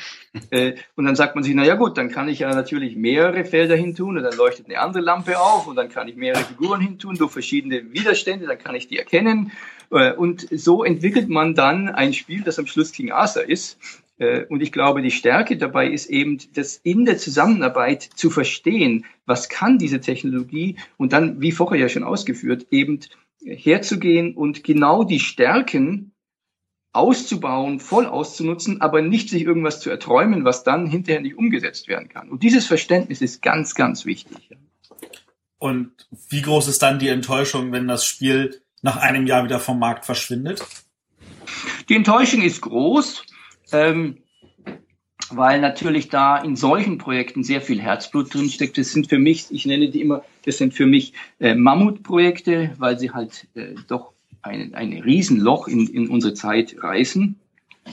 Ähm, aber wir tragen das ja auch zusammen, das heißt der Verlag und ich. Und insofern äh, äh sind es ja auch Erfahrungen, die man macht. Wir haben mit einigen dieser Spiele extrem gute Erfahrungen gemacht. King Arthur und die Insel waren ja Vorboten, die dann zu Wer war's geführt haben. Und Wer war's war ja extrem erfolgreich. Ist ja auch mein erfolgreichstes Spiel mit äh, Spiel, Kinderspiel des Jahres und Deutscher Kinderspielpreis und so weiter. Äh, das heißt, äh, das ist ja auch immer ein bisschen so eine wie bei den Blockbusters in den Movie, äh, in den, in den Filmen. Man weiß vorher nie so genau, wie groß wird der Erfolg nun wirklich. Und mal hat man mehr Glück und mal hat man weniger Glück. Und die Marketingleute wissen dann hinterher immer warum, aber eben, nur hinterher und nicht vorher. Aber, aber Spiele mit Elektronik, da siehst du schon irgendwie auch äh, einen Zweig, also ich will jetzt nicht Zukunft sagen, sondern einen Zweig, wo sich auch Brettspiele hinentwickeln können. Also ich denke jetzt da Richtung iPad und App-Geschichten. Also, also App-unterstützte Spiele, also nicht nur reine Spiele-App, sondern halt irgendwie sowas wie, wie so ein XCOM, wo das, das, das Tablet irgendwie äh, ne, den Spielleiter abnimmt. Also da gibt's jetzt erstmal die Grundsatzaussage, unsere Welt ist ja voll von Elektronik. Äh, ich meine, man kann ja überhaupt nichts mehr ohne Elektronik machen. Man kann nicht mehr waschen, weil die Waschmaschine Elektronik braucht. Die Mikrowelle ist voller Elektronik. Unsere Uhr ist voller Elektronik, selbst wenn man keine äh, Apple Watch hat.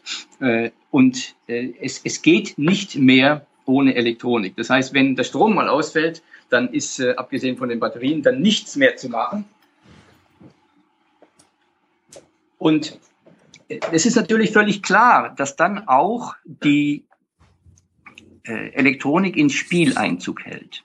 Äh, auf sehr natürliche Weise äh, wenn man, da hat man dann einfach Spielfiguren drin, die Elektronik aufbauen, da hat man einen Lautsprecher drin, der das aufnimmt, äh, da hat man dann vielleicht irgendwann mal keinen gedruckten Spielplan, sondern dann rollt man halt irgendeinen elektronischen Spielplan aus und lädt diesen entsprechend hoch und dann wird natürlich auch immer so sein, wenn ich meine Figur draufstelle, dass die dann schon weiß, die Elektronik, wo denn die Figur steht.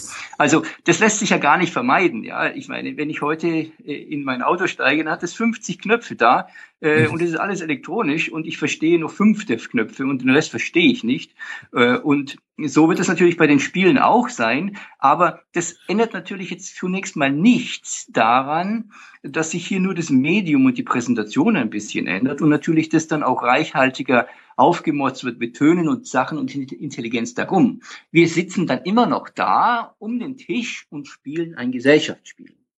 Ja, also das ist für mich eine ganz natürliche Entwicklung. Äh, jetzt habt ihr aber gerade auch angesprochen iPads und iPhones, also Handys. Äh, da äh, ist natürlich die Situation so, dass wir jetzt hier eine ganz neue Dimension von Elektronikspielen haben, die ja dann auch viel mehr auf Elektronik, auf Netzwerke aufgebaut ist. Auch diese Welten werden ja zusammenfließen, aber hier haben wir in der Tat äh, über diese rein elektronischen Spiele natürlich eine ganz neue Dimension, die ja heute 80 Prozent des Spielemarktes ausmacht.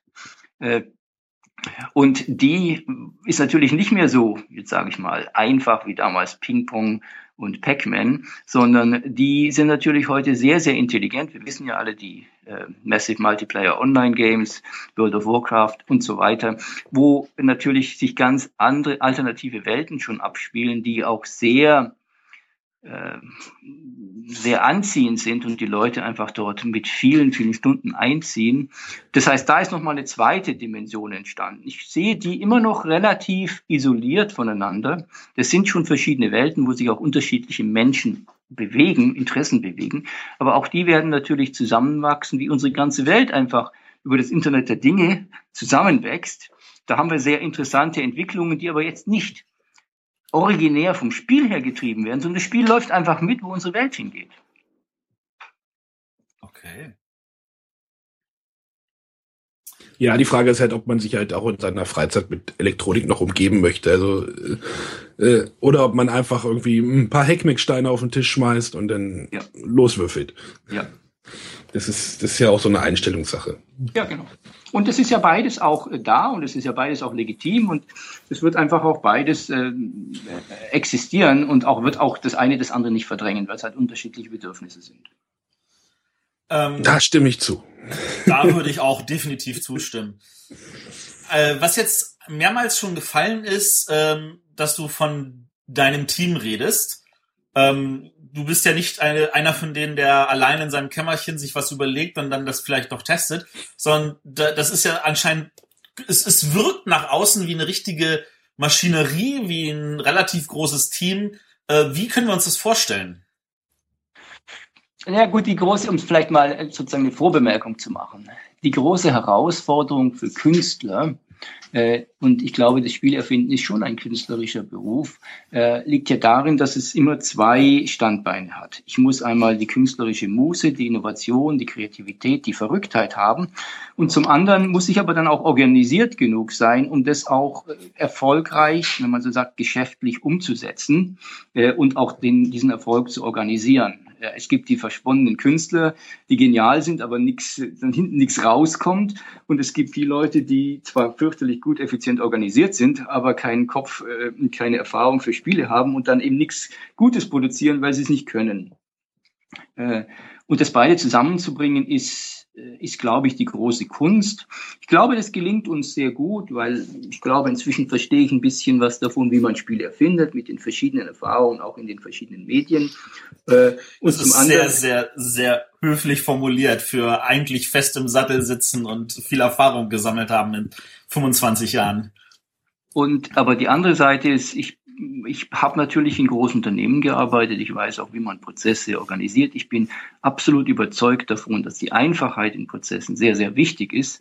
Und ähm, es hat sich einfach, es ist ja auch so, wenn man erfolgreich ist, dann findet man auch leichter Leute, die teilhaben wollen am Erfolg und beitragen wollen und auch ein, mit am Erfolg dabei sind. Ja, und äh, das ist einfach hier äh, vom Prinzip ein Zwei-Stufen-Ansatz. Die erste Stufe ist ich habe ein Team von, von sehr erfahrenen Kernleuten um mich, die auch seit vielen Jahren schon hier sind. Es ist schon fast wie die Firma oder the Firm, dass keiner geht.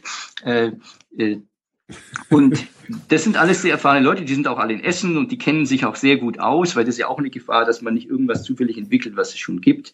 Äh, hinterher ist es halt immer schwer dann zu sagen, wir haben es ja unabhängig gemacht, wir wollen ja was machen, was noch nicht da ist. Äh, und wir Das heißt, da sind dann Spielefreaks dabei, da sind Programmierer dabei, da sind Texter dabei, äh, da sind, äh, da ist auch Sebastian Bliesdale dabei, der ja selber veröffentlicht ist und genial ist im, im, im Spiele entwickeln. Und äh, wir sitzen einfach da und diskutieren viel und spielen und nehmen Dinge auseinander und äh, die Kreativität fließt eben in diesen Gruppen ein. Wir sitzen, also jeden, jeden Tag sitzen eine andere Gruppe zusammen, weil Spiele erfinden ist natürlich Spiele spielen und Spiele erfahren. Und da fließt sehr viel Kreativität ein. Ich muss dann die Hundsarbeit machen, stehe dann früh um vier auf und arbeite das wieder alles auf und tue das in einen neuen Prototypen äh, umarbeiten, während die anderen immer nur den Spaß haben. Das sage ich jetzt natürlich alles ironisch und nicht ernst gemeint. ich wollte gerade sagen, also die Tausende von, von, von Prototypentestern, die ich kenne, die sagen, oh, Prototyp. Ja, ja, also das ist natürlich bei uns schon ein bisschen anders, weil äh, die Dinger spielen sich dann schon irgendwie, also wir sind da auch sehr radikal. Wenn sich was nicht spielt, dann wird es weggeschmissen oder es wird diskutiert und dann wissen wir, wo wir hinnehmen, wo wir es hingeben wollen. Aber das ist auch nur die erste Stufe, nämlich die Stufe, ein Spiel zunächst mal robust zu machen und abzuklären, ob es überhaupt funktioniert. Wir sind natürlich inzwischen auch schon sehr konditioniert und Insider geworden. Das heißt, mir ist sehr klar, dass ich dann in der zweiten Stufe diese Spiele auch mit dem Zielpublikum spielen muss. Wenn es halt ein Kinderspiel ist, muss es halt in den Kindergarten rein, auch wenn die dann meine Prototypen abschleppen und ich schlecken und ich sie dann erwürgen könnte. äh, aber äh, äh, und dann geht man halt auf normale Familien zu oder dann schaut man die Leute, die eben ein Handy haben, aber auch nie ein Spiel gespielt haben, wie die denn damit umgehen. Äh, diese Leute zu finden ist manchmal nicht so leicht, weil man verdirbt die natürlich mal wieder durch den Spaß am Spielen werden die dann wieder Freaks oder Spiele, äh, mehr Spieler und dann hat man wieder nicht die unbedarften Spieler. Aber diese, diese Phase ist auch sehr wichtig, äh, um eben genau zu sehen, dass wir nicht irgendwas gebaut haben, was wir mit unserer Erfahrung machen, sondern dass einfach auch der Normalspieler, wenn es ein Normalprodukt ist, dann auch damit zurechtkommt. Da kommen dann auch nochmal ganz, ganz wesentliche äh, Feedback-Prozesse, bis wir dann der Meinung sind, jetzt haben wir das perfekte Spiel oder der Meinung sind, hoffentlich dann im früh im Stadion, dass es eben nicht funktioniert und wir es dann auch einstellen. Das sind immer so die schwierigen Entscheidungen, äh, aber man darf sich eben in solche Sachen nicht verlieben, sondern wenn es nicht funktioniert, dann lieber liegen lassen und was machen, was mehr Aussichten hat. Also vorneweg, ich glaube, kein Verlag ist böse, wenn aus irgendwelchen Testspielern regelmäßige Spieler werden, die gerne viel spielen. Das ist grundsätzlich immer was Positives. Ähm, aber die Frage, die mir natürlich jetzt auf der Zunge liegt, wie groß ist denn jetzt das eigentliche Kernteam? Also wenn man vom Knizia-Team redet, dann weiß ich, da ist der Knizia, da ist äh, jemand, der äh, in vielen Belangen hilft. Da sind aber doch wirklich noch mehr Leute, die äh, konkret an, an Spielen mitarbeiten, oder? Ja, das ist ein, das ist ein Team von ungefähr 10, 12, 15 Leuten, äh, die, äh, wie gesagt, programmieren, die wir, wir testen. Äh, das spielt sich einfach ab. Das sind alles, also abgesehen jetzt von meiner Assistentin Karen, mit der ihr auch äh, in Kontakt wart, die ja hier Fulltime arbeitet, äh, geht es einfach darum, dass die anderen Leute hobbymäßig dabei sind, natürlich ein bisschen was, wenn sie programmieren und wenn sie Arbeiten übernehmen, auch bezahlt werden. Aber ich habe jetzt keine Angestellten in dem Sinne. Ich habe auch nicht Leute, die hier am also ich habe ist ja ohnehin schon der falsche Ausdruck. Wir sind jetzt nicht Leute, die äh, irgendwo am Schreibtisch sitzen und sich dann irgendwie Kreativität 40 Stunden lang die, äh, in der Woche rausdrücken müssen, sondern das ist mehr auf Interesse, auf Hobby äh, ausgerichtet äh, und äh, mit vielen Leuten, die halt ein paar Stunden jede Woche beitragen und sehr viel Kreativität einsteuern. Ja, cool. Ähm, Jetzt hattest du Kinderspiele erwähnt und äh, wer war es ist ja nun wirklich ein sehr, sehr erfolgreiches und wie wir auch finden, sehr, sehr gutes Kinderspiel. Ähm, wie ist es für Kinderspiele zu entwickeln? Ja, Kinderspiele haben wie viele verschiedene Medien ihre eigene Herausforderung. Also wenn wir jetzt auf jüngere Kinder zugehen, und wir machen ja nichts unter drei Jahren, weil das ist ein Metier, wo wir uns nicht auskennen, wo man auch von den Materialien her sehr aufpassen muss, wenn man dann verschlucken kann und so weiter. Äh, wir sind also ab drei Jahren und da geht es natürlich äh, überhaupt nicht mehr um viel Spielregel und äh, anstrengende Mechanismen oder auch verzwickte Wertungen, wie wir vorher besprochen haben, sondern hier geht es darum, sehr viel Emotionen anzusprechen, haptisch schöne noch mehr als im Erwachsenenbereich haptisch schöne Spielelemente zu haben, irgendwas Faszinierendes vom Thema her, natürlich ist Thema Emotion äh, zu nehmen und äh, die Kids einfach zu reizen, die ja oftmals, und das ist beim Testen auch sehr wichtig, dann ja ihre eigene Welt und ihre eigenen Spielmechanismen erfinden. Das heißt, man muss da auch, äh, glaube ich, ganz genau darauf achten, was machen die ganz natürlich mit diesen Materialien, mit dieser Welt, die man vor ihnen auslegt und dann äh, eher denen zu folgen, als sie versuchen zu steuern, weil die machen eh, was sie wollen, aber wenn das dann natürlich reinpasst, so dass das genau das ist mit den Materialien, mit dem Aufsatz, äh, das sie dann machen wollen, dann hat man ein schönes Spiel. Also eine ganz andere Herausforderung. Natürlich auch eine Herausforderung, manchmal sowas in eine Mitbringschachtel zu packen und dann zu gucken, wie schaffe ich es da noch, wenn ich eben nicht die großen Holzfiguren reintun kann. Äh, ich habe einfach gemerkt, als ich angefangen habe, Kinderspiele zu machen vor langer Zeit, ähm, das erste war ja Safari, was in Skandinavien dann auch gleich äh, das Spiel des Jahres gewonnen hat und da sehr erfolgreich war. Die, äh, ich habe einfach gemerkt, dass mich das wieder erfrischt, weil ich durch diese Einfachheit auch gelernt habe, wie man den Spielspaß so erzeugt, dann für die Familienspiele oder für die Insiderspiele. Gleiches ist mir dann passiert, jetzt schweife ich ein bisschen ab, als die Handyspiele angefangen haben, wo man ja auch wieder keine Spielregeln hat, wo man auf ein, zwei kleinen Screens äh, Spielspaß unterbringen muss. Äh, das ist eine Neueinstellung. Jede Herausforderung oder auch die elektronischen Spiele, was Neues zu machen, äh, ist einfach eine Befruchtung, weil man seinen Horizont erweitert. Und das äh, ist einfach etwas, was dann sämtliche Spielmedien wieder wieder bereichert, wieder befruchtet, äh, wieder schön erfrischt. Und insofern leben dann und profitieren dann auch immer wieder die Familienspiele oder die kleineren Spiele davon. Das klingt ja spannend. Ähm, wenn wir noch kurz auf Wer war's kommen, äh, es gab ja lange diese Behauptung, die Juryspiel des Jahres würde den Rainer Knitz ja meiden. Äh, große Spiele, die sehr gut ankamen, wurden von der Jury ignoriert. Und äh, dann wurde irgendwie so als Alibi mal äh, Money auf eine Auswahlliste gepackt. Ähm, und dann kam 2008 ja dieser Riesenerfolg, wo man gleich beide Preise auf einmal gewinnt. Das Spiel des Jahres mit Keltis und Kinderspiel des Jahres mit Wer war's. Und dann war man nicht bei der Verleihung. Tut das heute noch weh oder wie empfindet man das? Nein, das tut mir nicht weh. Äh, also ich freue mich über die Preise. Also sämtliche Conspiracy Theories äh, sind ja auch, äh, die Leute versuchen ein Muster zu entwickeln. Man muss halt auch ein bisschen Glück dabei haben und die, also da interpretiere ich überhaupt nichts hinein. Und wenn in Amerika halt mal ein bisschen es regnet und dann die Flieger nicht mehr fliegen, dann kann man halt auch nicht mit. Das sind halt Dinge, die geschehen und die sehe ich sehr locker und sehr amüsant. Äh, ich, äh, ich versuche das zu beeinflussen, was ich beeinflussen kann. Äh, und da gibt es ja auch im Englischen das Sprichwort You make your own luck oder The harder I work, the luckier I get. Das heißt, natürlich trägt man viel dazu bei, aber man muss schon auch äh, unterscheiden, was kann ich beeinflussen, ich kann nicht beeinflussen, welche Spiele, äh, ich gewinne, abgesehen davon, dass ich schöne Spiele mache und die will ich machen und den Rest, äh, darüber freue ich mich, aber da werde ich dann irgendwie nicht verbissen und nicht demotiviert, weil meine Motivation und meine Freude finde ich in mir, weil von draußen sie zu finden, ist eine sehr gefährliche Sache. Also es gibt jetzt keine Ambitionen, noch den Kennerspiel des Jahrespreis zu gewinnen, um das Triple voll zu machen. Nein, ich glaube, das ist das Fatalste, was man machen kann, auf irgendeinen Preis hin, sich zu verbiegen und irgendwelche Spiele zu machen, äh, die äh, dann auf sowas ausgerichtet sind. Das funktioniert ja nie und wird dann nur irgendwie sehr künstlich ähm, äh, nicht mehr von sich heraus. Das, diese Ambition habe ich überhaupt nicht. Äh, wahrscheinlich wird dann irgendein Spiel, von dem man nicht rechnet, dass es ist, das vielleicht gewinnen oder auch nicht. Äh, das ist einfach spannend und schön zu sehen und äh, da bin ich nun wirklich ganz locker. Ja, wie spannend ist es denn zu sehen, wie ein Spiel im Markt funktioniert? Ich meine, du bringst jetzt ja nicht nur ein Spiel im Jahr raus, sondern halt auch mal ein, zwei mehr. Mhm. Äh, ist, wie aufregend ist denn das? Äh, oder, oder weiß man, oh, das Spiel hat hier eine kleine Macke, das könnte nicht so gut funktionieren und äh, das Spiel, das müsste eigentlich gut funktionieren. Kann man das abschätzen oder? Also hoffentlich äh, haben die Spiele keine Macke, aber ich will es mal anders interpretieren.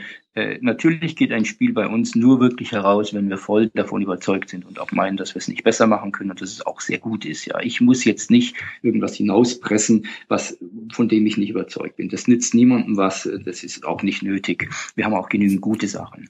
Natürlich äh, sind dann die Verlage dabei, die manchmal etwas machen, was uns mehr gefällt und manchmal etwas machen, was uns weniger gefällt. Das heißt, äh, äh, ich spreche den Verlagen viel Kompetenz zu, äh, aber manchmal machen die Verlage auch krumme Sachen. Manchmal lernt man das ja auch erst hinterher. Manchmal ist man ja auch unterschiedlicher Meinung. Also der Konstruktivverlag und ich, dann lasse ich sie manchmal auch machen. Und manchmal funktioniert es und manchmal funktioniert es auch nicht. Und manchmal sage ich auch, das funktioniert nicht, aber dann kann ich sie nicht ausreden und dann funktioniert es manchmal wirklich nicht und manchmal funktioniert es dann auch. Also äh, das ist ja auch immer müßig. Äh, in der Tat ist es aber wirklich so, dass man eben nicht vorhersagen kann. Das wäre ja auch zu einfach, wie ja, ein Spiel erfolgreich ist. Natürlich kann ich voraussagen, wenn ich bei einem großen Verlag, und ich habe jetzt Ravensburger genannt zum Beispiel, äh, ein Spiel rausbringe, dass es in der Regel mehr Potenzial ist, als wenn ich es mit einem winzigen Hobbyverlag mache, das ist ja klar, weil die ganz anders im Markt aufgestellt sind. Wenn ich jetzt eine Lizenz habe wie Star Wars, ist natürlich auch klar, dass es ein bisschen besser einschlägt, als wenn ich ein, eben ein neutrales Spiel habe. Äh, aber es sind ja auch Garantien dahinter. Es ist ja dann auch ein größerer Anspruch dahinter. Und wie groß so ein Spiel dann einschlägt, ähm, ist, ist äh, ist nicht vorherzusagen, wie auch bei den Filmen eben nicht vorherzusagen. Und es, es, gibt einfach zwei schöne Beispiele von mir, die ich oft erwähne, und zwar Lost Cities ist ja nun wirklich ein sehr erfolgreiches Spiel, äh, was ja dann auch äh, als Lost Cities Brettspiel und dann zum Keltis wurde und dann sogar Spiel des Jahres gewonnen hat. Äh, aber Lost Cities wollte keiner haben. Also ich bin von Verlag zu Verlag gelaufen und ich habe die gesamte Runde gemacht ich weiß nicht, wahrscheinlich 50 Verlage oder so und keiner wollte es haben. Ja, und dann habe ich fast, äh, fast Kosmos gezwungen. Ich meine, ich kann ja keinen Verlag zwingen, aber stark draufgelehnt und gesagt, also jetzt schaut's mal her, das passt doch bei euch ideal rein. Und das, die haben mir dann auch die großen Karten gemacht. Und plötzlich ist es dann ein sehr schöner Longseller-Erfolg geworden. Wir verkaufen es ja immer noch sehr heftig in vielen verschiedenen Ländern und es ist auch online zu spielen. Äh, und jetzt plötzlich sagen sie, wir wollen alle so ein Spiel wie Lost Cities, ja, und auch äh, die App von Lost Cities ist unsere bestverkaufte App und so weiter. Also äh, da wissen die Verlage oftmals selber nicht, was denn gut ist und was sie denn wollen. Sie müssen es auch erstmal sehen. Das gleiche war mit Hackmack, ja. Ich meine, Hackmack bin ich auch in Anführungszeichen hausieren gegangen. Keiner wollte das Ding und heute fragt mich, da hast du nicht so ein Spiel wie Hackmack, ja. Und äh, es ist natürlich auch so, man muss sehen, bei Hackmix sind die Hühner dazugekommen und dieses Ambiente. Das heißt, wenn es beim anderen Verlag gekommen wäre als bei Zoch, dann wäre es auch, äh, äh hätte es auch anders ausgesehen. Vielleicht wäre es dann auch wieder nicht so erfolgreich geworden. Äh, es ist ja immer auch gar nicht klar, welche Elemente dann wirklich zum Erfolg führen. Äh, und äh, hätte, hätte man das jetzt wieder so gesehen und sieht es der Verlag genau, äh, es ist ein Rühren in der Metallkugel oder ein Starren in die Metall oder in die Glaskugel und äh, äh, es ist und bleibt immer wieder spannend. Äh, letztlich weiß es keiner. Also eine Frage, die sich für mich da sofort anschließt, ist, äh, du arbeitest ja wirklich mit vielen großen Verlagen, du arbeitest auch mit vielen kleinen Verlagen, international in vielen Ländern. Ähm, ist es dir wichtig, wie aufgestellt ein Verlag ist, wie groß oder wie bekannt er ist? Äh, ja und nein. Äh, zunächst einmal die Hauptmotivation ist, äh, ob ich mit Verlagen zusammenarbeite, hängt überhaupt nicht an deren Größe, sondern es hängt an deren Qualität, ob ich ihnen zutraue, ein schönes Spiel zu machen und mein Spiel nicht zu verhunzen. Äh, und äh, oftmals steckt bei kleinen Verlagen viel mehr Liebe in einer solchen Geschichte drin, weil sie sich halt auch keinen Flop leisten können. Äh, und viele kleine Verlage sind auch sehr professionell. Das ist eine wahre Freude, mit denen Spiele zu machen. So habe ich auch angefangen. Dass ich, damals war Hans im Glück einer meiner ersten Verlage. Hans im Glück war damals sehr, sehr klein und wir haben voneinander gelernt und das war für mich sehr wichtig, weil bei den großen Verlagen lernt man manchmal, als Neuling zumindest nicht so viel, wenn man gar nicht in die Prozesse reinkommt. Beim kleinen Verlag lernt man sehr viel, äh, sieht man einfach den Überblick her. Äh, das heißt, da gibt es überhaupt kein Kriterium für mich von der Größe her. Natürlich ist es interessant, wenn ein großer Verlag herkommt und sagt, wir wollen jetzt mit TV-Werbung äh, ein riesen Prompaborium machen, äh, dann weiß ich natürlich, dass die auch ein bisschen mehr verkaufen, dann ist es auch äh, finanziell interessanter. Äh, aber das ist jetzt nicht die primäre Motivation, äh, und es ist dann auch eher so eine Glückssache, ob man da jetzt auch noch unterkommt. Ähm, äh, Im Grunde genommen machen wir so viele Spiele, dass ich einfach versuche, gute Heimaten, gute Häfen für die Spiele zu finden, äh, einfach von der Qualität was gemacht wird. Die andere Frage, die sich für mich jetzt anschließt, ist, ähm, wir haben ja gerade äh, gehört, dass also manchmal auch das Glück damit spielt, wie sieht zum Beispiel die grafische Aufmachung aus. Gibt es irgendwelche äh, Illustratoren, mit denen du gerne arbeitest oder bist du da involviert, wenn es dann die Grafiken geht? Ich bin nicht involviert an der Auswahl der Grafiker, äh, weil das natürlich immer eine Verlagsgeschmackssache ist, mit wem arbeiten die, welchen Stil haben die auch, was passt bei denen dann in die Linie rein, auch das gleiche mit dem Regelschreiben. Jeder Verlag hat ja seinen eigenen Stil. Äh, da das zählt einfach mit zum Kriterium, wenn ich schaue, was macht ein Verlag insgesamt für eine Arbeit und was bringt er an guten Spielen heraus. Und da gehört die Grafik natürlich mit dazu. Aber das ist, das ist eigentlich das Einzige, was ich dazu habe. Also auch während der Entwicklung beim Verlag hast du dann jetzt nicht irgendwie die Möglichkeit, noch Feedback zu geben, hey, Grafik könnte der vielleicht, kann der Illustrator vielleicht dieses, jenes ändern oder so? Äh, doch, das ist natürlich schon ein Prozess, der gemeinsam angegangen wird. Das heißt, ich sehe natürlich die Grafiken, bevor sie in die Produktion gehen. Ich gucke mir das ja natürlich auch an aus funktionaler Sicht. Äh, Grafiker sind ja Künstler, die meistens sehr schöne Sachen machen, aber wenn sie nicht Spielerfahrung haben, dann eben die Spielfunktionalität manchmal nicht passt, weil es viel zu bunt ist, weil man nichts mehr sieht vor lauter schönen künstlerischen äh, Sachen. Also die Schlichtheit ist ja dann mal ganz auch wichtig, dass ich die Farben noch unterscheiden kann. All diese Sachen, da schaue ich schon drauf. Äh, aber da ist natürlich der, der wesentliche Faktor, äh, das muss man dem Verlag einfach auch zugestimmen, der Verlag, weil äh, der natürlich das finanzielle Risiko trägt und natürlich auch irgendwo ein Gesamterscheinungsbild hat, das er natürlich vertritt. Ich gucke mir mehr an, dass über, über Grafiken kann man sich natürlich auch streiten, über Geschmäcker. Ich schaue mir einfach an, dass es funktional sich spielen lässt und dass da alles zusammenkommt. Ich habe noch mal gerade bei unseren Hörer, wir hatten ja bei, durch unsere sozialen Medienkanäle äh, unsere Hörer auch mal aufgefordert, mal irgendwie zwei Fra oder Fragen zu bei uns reinzuschmeißen und da sind zwei oder drei, die gefragt haben, wie man sich äh, über so viele Jahre immer wieder irgendwie neue Spielideen ausdenken kann und äh, wie du da herangehst. Fängst du mit dem Thema an? Ich denke mal wahrscheinlich eher nicht oder kommt da eher der Mechanismus rein? Das, das brennt den Hörern wohl unter, unter den Nägeln. also Hemingway hat so schön gesagt, um zu schreiben muss man leben. Äh, und ich glaube, das ist für eine künstlerische Tätigkeit, Spiele erfinden auch so. Natürlich äh, geht es darum, dass ich mit offenen Augen durch die Welt schaue. Da tickt ja irgendwo im Hinterkopf immer was mit, weil äh, die Interessen äh, ändern sich der Welt, die aktuellen Themen ändern sich und es ist erstmal wichtig, irgendetwas zu finden, was relevant ist für den heutigen Menschen und Spieler, um ihn ansprechen zu können über das Spiel. Die, äh, für mich ist es eigentlich nicht so sehr die Suche nach Ideen. Es ist eigentlich eher der Fluch, viel zu viele Ideen zu haben. Aber das Ideen haben ist ja einfach. Das Idee, das, man darf sich ja nicht so vorstellen, dass ich mich hinsetze und dann habe ich eine Eingebung und dann habe ich das Spiel und dann wird es nochmal gebastelt und zweimal gespielt, dann ist fertig. Der Prozess ist ja leider umgekehrt. Äh, das ist wie so beim Kinderkriegen auch. Äh, der, der erste Akt macht Spaß. Äh, der ist sehr kurz, dann hat man die Idee und dann muss man das Kind 20 Jahre lang hochziehen. Und so geht es beim Spielkind eben auch. Man, wir haben viele Ideen, die sind hier. Dann so eine Idee wirklich zu einem marktreifen Produkt zu machen, dass alles zusammenpasst, ist ein langer Prozess, der sich über viele Monate hinzieht. Äh, und wo es einfach darum geht, seine Lieblings, hier ist es natürlich einfacher, seine Lieblingskinder rauszunehmen. Wenn einem Kind nicht gefällt, dann schmeißt man sie in die Mülltonne. Das geht halt im realen Leben nicht so richtig. beim, beim, äh, beim Spielen geht es eben. Und äh, da ist es eben, man muss hart sein und schauen, welche sind die erfolgversprechenden Kinder und die zieht man dann hoch und die anderen Ideen, die äh, lässt man fallen.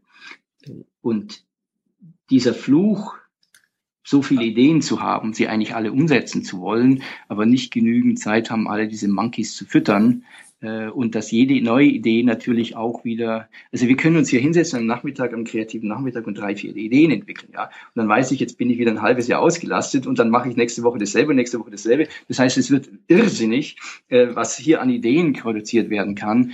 Äh, die, Auswahl, welche man dann weiterverfolgt, in welche man wirklich investiert, ist, ist, ist zum Teil hart und umkämpft. Und insofern ist es ein wirklich starkes äh, äh, Auswahlprinzip, Survival of the Fittest. Wenn das Spiel sich nicht bewährt, dann kommt es nach hinten. Äh, der Kampf der Spiele nach vorne zu kommen, ist hier sehr stark. Es ist ein sehr kompetitives Environment für die Spiele. Es ist kein Zuckerlecken für die neuen Spiele, die hier nach vorne kommen wollen. Also dieser Vergleich ist wunderschön. Ähm, aber wenn wir jetzt mal kurz darauf gehen, Thema oder Mechanik, also ja das, also eins der, der größeren Erfolge finde ich ist auf jeden Fall einfach genial, was ja ein komplett abstraktes Spiel ist. Ja. Und auch Lost, bei Lost Cities könnte man behaupten, eigentlich ist das ja ein sehr abstraktes Spiel. Auf der anderen Seite gibt es wirklich thematisch wirklich dichte, hoch tolle Spiele wie ähm, das Herr der Ringe Brettspiel, das das ja, ja ein, ein Meilenstein für die kooperativen Spiele war, wenn ich das mal so formulieren darf. Äh, wie, wie weit äh, wird man da von manchmal von den Mechaniken getrieben? Wie weit wird man da vom Thema getrieben? Und äh, wann ist es auch so, dass man sagt, ich mache jetzt einfach mal ein abstraktes Spiel oder auch nicht? Ja, also die, das werden viele jetzt sozusagen ein bisschen schmunzeln und vielleicht auch von den Insidern gar nicht so richtig nachvollziehen können. Bei mir ist es häufig so, dass das Thema mich inspiriert. Äh, ich bin, es gibt ja auch die Diskussion im Internet, ist der Knizia nun nur abstrakt oder kann er auch Themen machen und so weiter. Äh, meine Themen sind eben nicht so, ich bin Mathematiker, ich bin Naturwissenschaftler. Das heißt, natürlich arbeite ich in Modellen und ich, äh, wenn ich jetzt ein Spiel mache über Trends, dann mache ich eben nicht was, wo ich eine Ereigniskarte ziehe und sage, der Trend geht jetzt nach vorne los und geht es mal um drei Stufen vorwärts. Ja, das ist ja so ein Primitivaufsetzen, äh, wo man dann mit vielen Einzelheiten äh, Thema erzeugen möchte. Für mich ist es dann eher die Herausforderung im Spiel, Trends wirklich zu erzeugen, indem man spielt und da also das eigentliche Gefühl durch das Spiel bringt. Ja, äh, das heißt, ich, ich setze nicht Thema oberflächlich drauf, sondern ich, ich frage mich immer, was fühle ich denn dabei? Was empfinde ich dabei? Welche Emotionen habe ich? Und versuche dann diese entsprechend umzusetzen. Das heißt, es ist so eine indirekte, aber tiefere äh, Inszenierung äh, des Themas, äh, die aber immer noch stattfindet mit dem, was ich eben liebe, mit wenigen Regeln und wenigen Grundprinzipien, so dass der Zugang zum Spiel sehr einfach ist. Äh, ihr habt äh, einfach genial angesprochen, das war von Anfang an einfach äh, zu dem Zeitpunkt durchaus auch ein bisschen ein Risiko, weil damals gab es eben noch nicht sehr viel abstrakte Spiele, da haben alle Verlage abgewinkt, abstrakt funktioniert nicht. Äh, und dann war der Erfolg von Blockhaus und einfach genial, der so diesen Trend äh, entlang gesetzt hat. Aha, Abstrakte Spiele haben natürlich den Vorteil, dass sie sich nicht abnutzen, weil Themen nutzen sich auch ab und dann sind sie nicht mehr so gut verkaufbar. Äh, und dann gibt's natürlich die zweite Klasse von Spielen, da würde ich jetzt zum Beispiel Keltis oder ihr habt ja Lost Cities gesagt, mit dazu zählen, die im Grunde genommen einen abstrakteren Ansatz haben, äh, aber dann ein Flavor-Thema, ein, ein Thema bekommen, eine, eine, ja, eine, eine Hülle bekommen, die so ein bisschen einen thematischen Ansatz findet, aber die eben nicht tief thematisch sind. Und dann gibt es eben andere Spiele wie der Herr der Ringe, die dann wirklich aus dem Thema heraus leben, die sich umsetzen. Und diese drei Klassen sehe ich einfach, ja. Und da muss man für jedes Spiel, bei Hackmack ist es ja auch so, Hackmack ist ein abstraktes Spiel, hat aber ein schönes äh, Flavor-Thema drüber, äh, was ja sehr viel zur Atmosphäre beiträgt. Äh, und das ist ja alle drei legitim. Ich kann ein abstraktes Spiel machen, ich kann ein hochthematisches Spiel machen, was aus dem Thema wirklich herauslebt, oder ich kann ein Mittelding machen und äh, äh, da gibt es weder ein Gut noch ein Schlecht. Ich glaube, die Hühner tun Heckmeck sehr viel Gutes und niemand behauptet, dass ich jetzt hier ein Hühnerfarm-reich thematisches Thema habe. Ja. Ich glaube, dass die Steine dem Spiel sehr viel Gutes tun. Natürlich, das ist, das ist ja der Punkt. Und, und das vielleicht auch noch dazu, wo fängt es denn an mit dem Thema oder mit dem Mechanismus?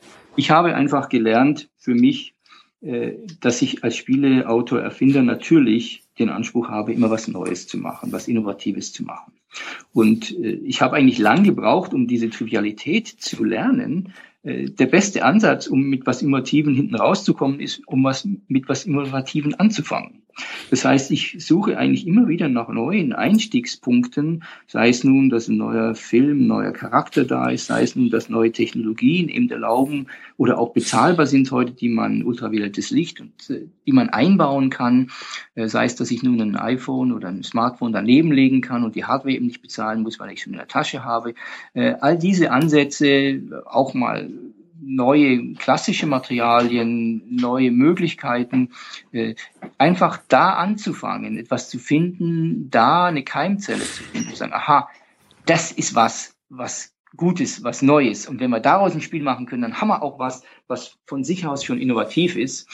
Und das ist der eigentliche Ansatzpunkt. Keine, und da komme ich dann wieder zurück, auf das, dass eben Spiele erfinden nicht ein Handwerk ist, nicht eine Wissenschaft ist, wo ich eine Checkliste habe, wo ich dann meine 20 Punkte abarbeiten. Dann laufe ich nämlich immer an der gleichen Stelle los und komme auch immer wieder an der gleichen Stelle raus. Da darf ich mich dann nicht wundern. Natürlich haben wir Methoden und Prozesse, aber bei dem Spielentwickeln geht es wirklich um eine künstlerische Tätigkeit. Zu schauen, äh, was ist neu, was kann ich wirklich außerhalb der streng vorgegebenen Formen kreieren, wo kann ich das aufbrechen, was Neues finden. Und das passt dann wieder zusammen mit dem, wenn ich ein Handyspiel mache, wenn ich ein Kinderspiel mache, bin ich, oder wenn ich auch eins mache mit leitenden Farben, dann bin ich, wo die Lampe angeht, was mache ich da draus bei King Arthur, äh, dann bin ich eben gezwungen, neu zu denken. Und dieses Zwingen, äh, bekannte Pfade zu verlassen und auf was Neues einzusteigen, ist immer aus meiner Sicht sehr fruchtbar und ist nicht nur für dieses eine Spiel, sondern für die, für die ganze weitere Spielentwicklung äh, sehr, sehr positiv. Jetzt bin ich mal ganz gemein. Ich habe äh, bei der Vorbereitung zu der Sendung habe ich unter anderem einen Vortrag gehört. Das war, glaube ich, in Amsterdam bei irgendeiner Veranstaltung, wo du selber einen Vergleich gezogen hast zwischen Hackmack und Kniffel. Ja. Äh, das, das klingt jetzt erstmal widersprüchlich zu dem, was du gerade gesagt hast, oder? Also ich möchte dem nichts abtun. Ich finde Hackmack ist hervorragend, aber äh, das, das klingt ja erstmal, oh, da gibt's einen Kniffel, das könnte man besser machen. Nein, nein, nein. Äh, die, die, äh, das ist richtig. Da habe ich, da ging es ja um High Impact Games in, äh, ich glaube in Amsterdam war das und oder in Utrecht und äh, äh, auf unserer Webseite ist ja, glaube ich, auch ein Ausschnitt davon da, äh, von diesem Vortrag. Äh, nein, da geht es um den Vergleich, äh, dass sehr viele bisherigen Würfelspiele auf dem Kniffelprinzip beruhen. Nämlich, dass ich würfle und dann versuche, jetzt möglichst viele Fünfer zu kriegen, möglichst viele Dreier zu kriegen. Also immer dieses, ich versuche lauter Gleiche mir herzuwürfeln. Und dann habe ich eine schöne Kategorie. Und ich glaube, das ist ein universelles Prinzip, was vielfach angewendet wird. Und ich glaube, dass Heckmeck ein zweites universelles Prinzip äh, entwickelt hat, äh, nämlich das, dass ich würfle und dann mich für eine Zahl entscheide und diese Zahl damit gesperrt ist und dann ich weiter würfle und dann eine zweite Zahl nehmen muss und diese Würfel herauslege. Das heißt, es ist ein sozusagen orthogonal, wenn ich mal als Wissenschaftler spreche, entgegen, äh, entgegengesetztes Thema dazu. Das heißt, diese beiden Mechanismen sind fundamental unterschiedlich.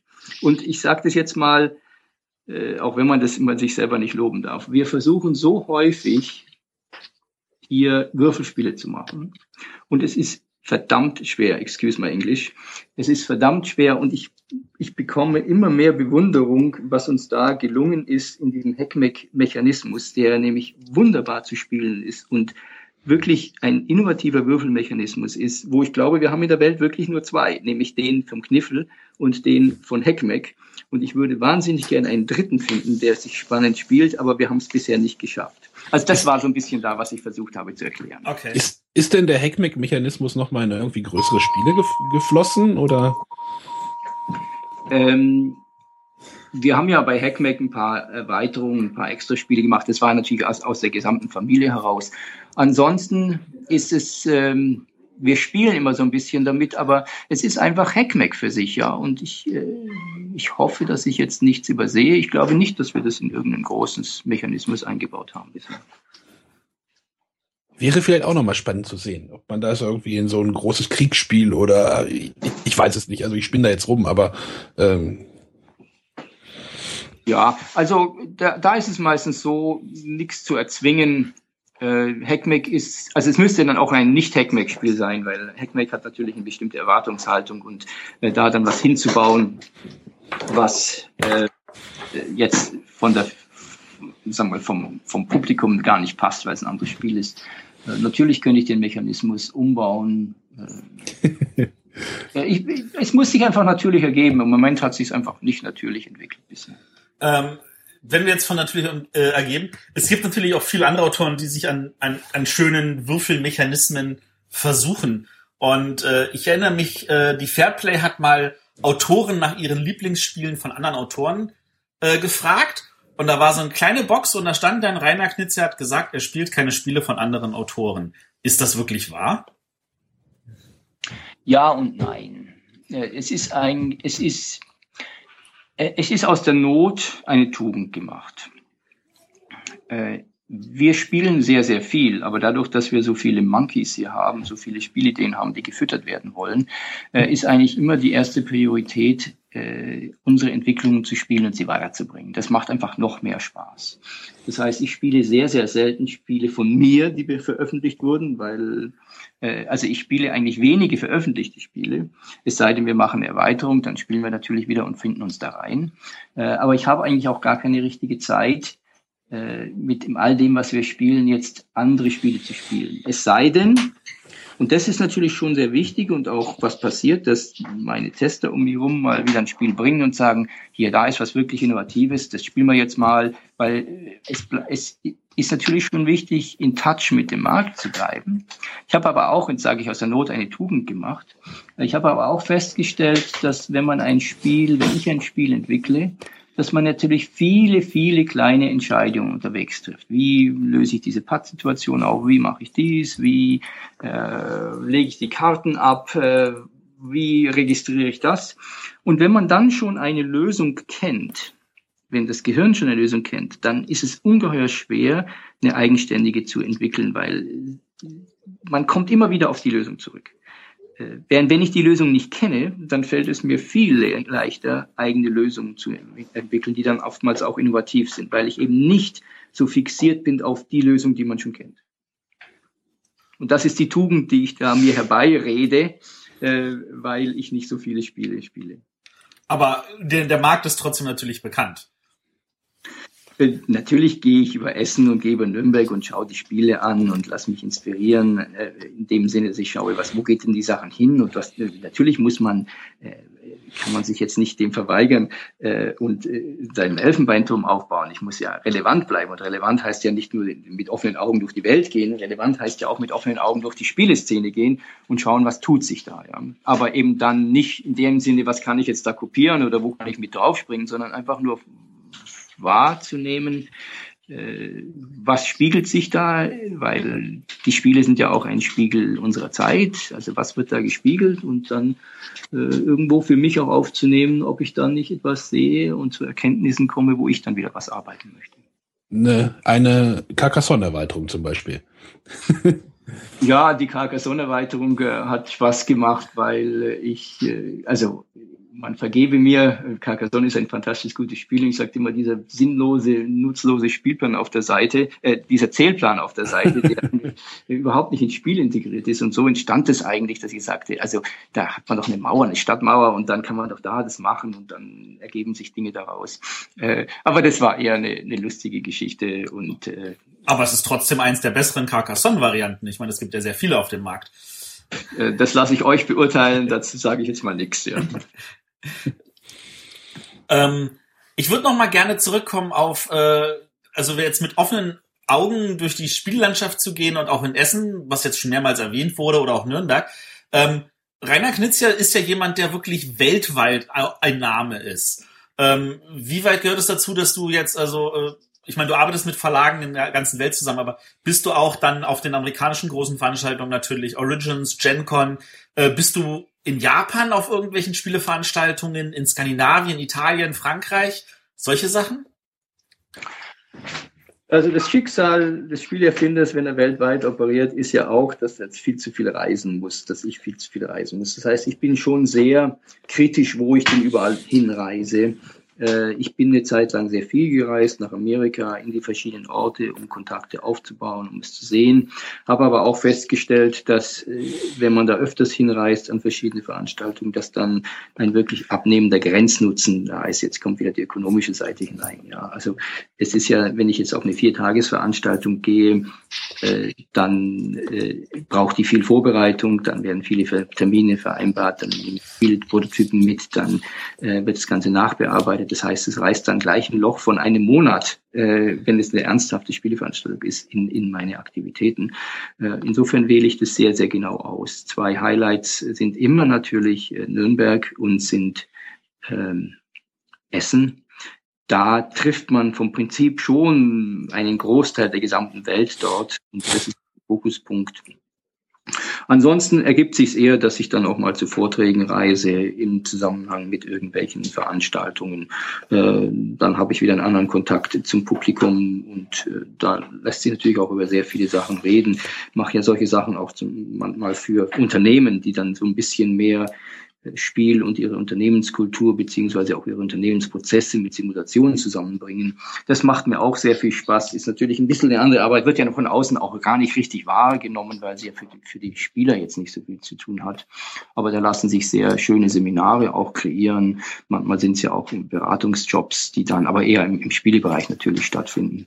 Äh, das heißt, da kommen dann auch noch das, das äh, Reisen dazu. Äh, ich versuche so wenig wie möglich zu reisen, reise immer noch viel zu viel und äh, äh, der Kontakt zu den Verlagen ist natürlich extrem wichtig äh, und der bringt ja auch wieder sehr viel neue Dinge hervor. Das heißt, es, man muss das einfach unter einen Hut bringen. Wenn ich nur noch reise, dann kann ich nichts mehr schaffen. Wenn ich nur noch schaffe, dann kann ich wahrscheinlich auch nichts Neues mehr machen, weil ich halt den Kontakt zur Welt verliere. Da muss man Mittel finden. Ähm, und also ich kann das völlig nachvollziehen. Ich habe auch das Gefühl, manchmal zu viel zu reisen.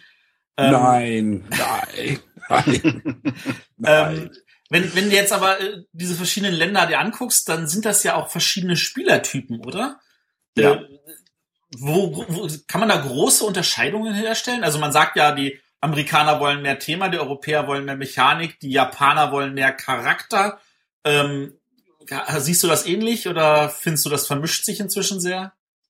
Ja, Asien auch zum Teil abstrakt und so. Nein, das, das ist schon genau richtig ausgedrückt, so wie ihr das sagt. Ähm, wenn ich in Amerika bin, um es mal schwarz-weiß zu malen, dann ist natürlich auch über Dungeons Dragons einfach angegeben, das Thema ist das Spiel. Wenn der Mechanismus dreimal kopiert ist, spielt es überhaupt keine Rolle. Wenn ich in, wenn das in Deutschland stattfinden würde, dann wäre das ja ein, ein äh, Plagiat, sondern gleichens. Äh, in Deutschland äh, ist es einfach so, da komme ich mit dem Spiel an und sage, ja, das Spiel ist sehr gut, aber das Thema ändern wir noch. Das heißt, das sind zwei ganz unterschiedliche Sichten was ein Spiel überhaupt ist, auch von den Verlagen her. Äh, natürlich verschwimmt es mit den Eurogames, die da reinkommen. Und äh, dann äh, äh, sind die Grenzen jetzt nicht mehr so sehr klar. Äh, ich verlasse mich da neben meinem Gefühl vor allem auch äh, auf die Verlage, die einfach natürlich ihren Markt kennen müssen und von denen ich erwarte, dass sie am besten einschätzen können, was nun für sie passt und was nun für sie nicht passt und wie sie Spielen umbauen wollen. Wir haben ja, wenn man jetzt mal Schottentotten anschaut, was ja dann Battleline geworden ist, da haben wir dann Spezialkarten dazu gebastelt, Taktikkarten, weil die Amerikaner halt auch mehr diese, diese vielen Informationen, diese vielen Details im Spiel mögen und da hat es eben dazu gepasst. Und da dreht sich fast schon wieder der Kreis zum Anfang. Wie viele Spiele hat man? Also ich zähle Battleline und Schottentotten als ein Spiel, obwohl sie natürlich da schon eine deutliche Erweiterung dabei ist. Äh, da, äh, das, da entstehen dann filigran sehr viele Aspekte, wie sich Spiele auch durch diese verschiedenen Kulturen verändern, angepasst werden, auch von den Grafiken her angepasst werden.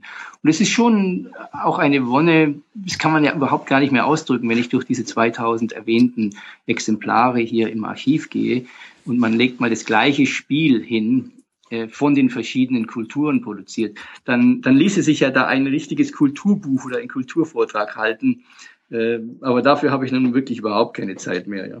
Ich würde aber dafür stimmen. Also so ein Buch würde ich wirklich gerne haben wollen. ähm, Gibt denn Themen, also wenn wir jetzt mal noch die thematische Seite anreißen, gibt es denn Themen, die dir besonders liegen, wo du sagst, da habe ich besonders viel Freude dran zu entwickeln? Also ich habe das Gefühl, und man kann mir natürlich gerne widersprechen, also Herr der Ringe ist ja ein Spiel, das du in sehr vielen Spielen ver verarbeitet hast. Ähm, aber auch sowas wie Ägypten, da fällt ja. mir ja sofort ein Ra und Amun-Re und da gab es ja noch ein paar mehr. Sind das so, so Themen, die dir besonders liegen? Also geschichtliche Themen gefallen mir sehr gut. Äh, der Herr der Ringe war jetzt einfach, ist ja eine Lizenzgeschichte, wenn es da Möglichkeiten gibt, es zu machen. Oder auch der Hobbit, dann äh, hat mich natürlich das sehr gereizt. Äh, es ist die Geschichte deswegen, und Ägypten absolut ist meine Lieblingsgeschichtsphase und Epoche, äh, das klassische Ägypten. Ähm, weil man ja mit dem Spiel, wenn man ein Thema hat, auch was kommuniziert. Und wenn ich halt eine Pyramide drauf mache und einen Pharao davor setze auf dem äh, Cover, dann weiß ich halt sofort, habe ich kommuniziert, was ich bin, was sich da abspielt, was ich im Spiel in gewisser Weise erwarten kann. Und da hilft die Historie, da helfen diese Sachen sehr, sehr viel, weil sie sehr viel Emotionen transportieren. Und das reizt mich einfach. Ich liebe Geschichte, äh, nachdem ich die Schulgeschichte hinter mich gebracht habe. Klammer zu. Äh, ich liebe Geschichte und da lassen, lassen sich sehr viele Ansatzpunkte finden. Man muss halt bei der Geschichte ein bisschen aufpassen, dass es nicht zu akademisch wird, weil ich glaube, dass sich die, äh, die Märkte heute in Sachen Relevanz von Einzelthemen der Geschichte doch entfernen und es eher so immer Ägypten ist und dann irgendwelche zentral äh, äh, amerikanischen Tempel äh, und dann hat sich's bald. So die die anderen Sachen sind dann schon fast wieder zu weit entfernt und zu zu verquer. Also auch da muss man äh, muss ich aufpassen, was für Themen nehme ich noch, dass da auch die Relevanz noch stattfindet. Cool. Ja, ich glaube, ich habe ich habe jetzt glaube ich noch mal was Gemeines. Ähm, gibt es eigentlich einen Favoriten von deinen Spielen? Also du hattest es ja vorhin mit Kindern verglichen. Also ja. man sagt ja, man sagt ja auch nicht, ich habe ein Liebling, man, oder man sollte nicht sagen, ich habe ein Lieblingskind. äh, ähm, hast du einen wirklich einen Favoriten irgendwie unter deinen Spielen? Nein, ich habe nicht einen einzigen Favoriten von meinen Spielen. Äh, es ist, es ist ja auch so, es gibt ja auch gar kein absolut bestes Spiel, sondern es kommt immer darauf an, mit wem spiele ich, äh, in welcher Atmosphäre. Ja. Was will ich da äh, auf den Tisch bringen? Ich merke einfach immer wieder, wenn mal ein, Spiel von mir auf den Tisch kommt, dann erinnere ich mich wieder an den Reiz. Was ist dieses Spezielle an diesem? Warum liebe ich dieses Kind? was ist das Spezielle an diesem Kind? und Natürlich sind manche Kinder, die jetzt 20, 30 Jahre alt, nicht mehr so ganz relevant, nicht mehr einfach so ganz in unserer heutigen Zeit. Das ist ja auch in Ordnung. Dann werden sie eben nicht weiter wieder aufgelegt, sondern dann akzeptiert man, dass sie gut für ihre Zeit waren, aber eben nicht mehr da. Und ich glaube, dass viele der Dinge eben auch heute noch sehr klassisch relevant sind und sehr viel Spaß machen äh, und einfach Dauerbrenner sind, äh, die dann auch weiter im Markt bleiben. Ja. Also diese beiden Unterschiede gibt es natürlich schon in, in, in, in verschiedenen äh, Ausprägungen ähm, wenn wir jetzt von, von Lieblingskind mal weg, so ähnlich auf die Frage anders formulieren, äh, gibt es denn ein Spiel von einem anderen Autor, wo du sagst, oh, das hätte ich ja liebend gern gemacht?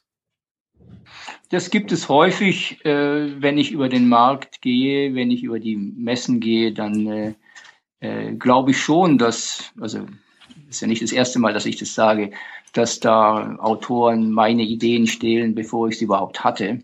Äh, ich glaube, dass es im Universum da schon ein, ein, ein Gebiet gibt, das für mich reserviert sein sollte und nicht alle Autoren, nicht alle meiner Mitautoren äh, wirklich das äh, respektieren äh, und dann meine Ideen wegklauen. Das heißt, man geht dahin und sagt, hm, das ist aber ein Spiel, das hm, hätte mir auch gefallen, das zu machen. Das liegt auch auf meiner Linie oder so, ohne dass ich jetzt konkret was. Äh, das, das bringt ja dann auch so eine gewisse Panikhaltung, wenn man von der Messe zurückkommt und sagt, also jetzt muss ich hier aber noch stärker herangehen und äh, die zumindest, die ich Entwicklung habe, fertig machen, nicht, dass da eins rauskommt, äh, was dann, es passiert ja manchmal auch, dass man eins in Entwicklung hat und dann kommt eins raus und sagt man, naja, das ist jetzt natürlich blöd, kann ich jetzt hier aufhören, weil es einfach zu ähnlich ist oder so. Ja. Und dann setzt also diese Panik und die Motivation ein, noch mehr arbeiten müssen, um die Dinge rauszukriegen, bevor sie einem geklaut werden. Also äh, in Anführungszeichen und richtig verstanden, spaßig verstanden natürlich. Natürlich. Äh, aber das ist, äh, das ist schon so ein Punkt, es gibt einfach eine, eine, eine Welle von verschiedenen guten Sachen und da mit dabei zu sein und äh, auch mit vorne dabei zu sein bei solchen Trends und neue, neue Richtungen zu setzen, ist wichtig. Und wenn man sich da zu viel Zeit lässt, dann machen es halt andere. Ja, ich meine, es gibt genügend gute Spieleerfinder, äh, die das alle anpacken. Und wenn die Leute 20 Jahre jünger sind, dann sind sie natürlich auch in einer anderen Umgebung drin und sind vielleicht auch noch relevanter mit, mit neuen Themen für die neuen Generationen. Äh, man muss ja da auch in, in, Kontakt bleiben. Nur das Schöne ist natürlich, dass Spiele ja so übergreifend über die Generationen sind. Das heißt, wenn ich mit Leuten spiele, spielt es ja keine Rolle, ob die 8 oder 80 oder 88 oder was immer sind. Und äh, ich würde auch nie eine Obergrenzung für Spielealter draufschreiben, weil wir wollen alle fürchterlich alt werden und irgendwann werden wir von unseren Spielen ausgeschlossen, weil die dann nur bis 99 oder sowas gelten. Was machen wir denn, wenn wir 110 werden? Was für ein Unsinn.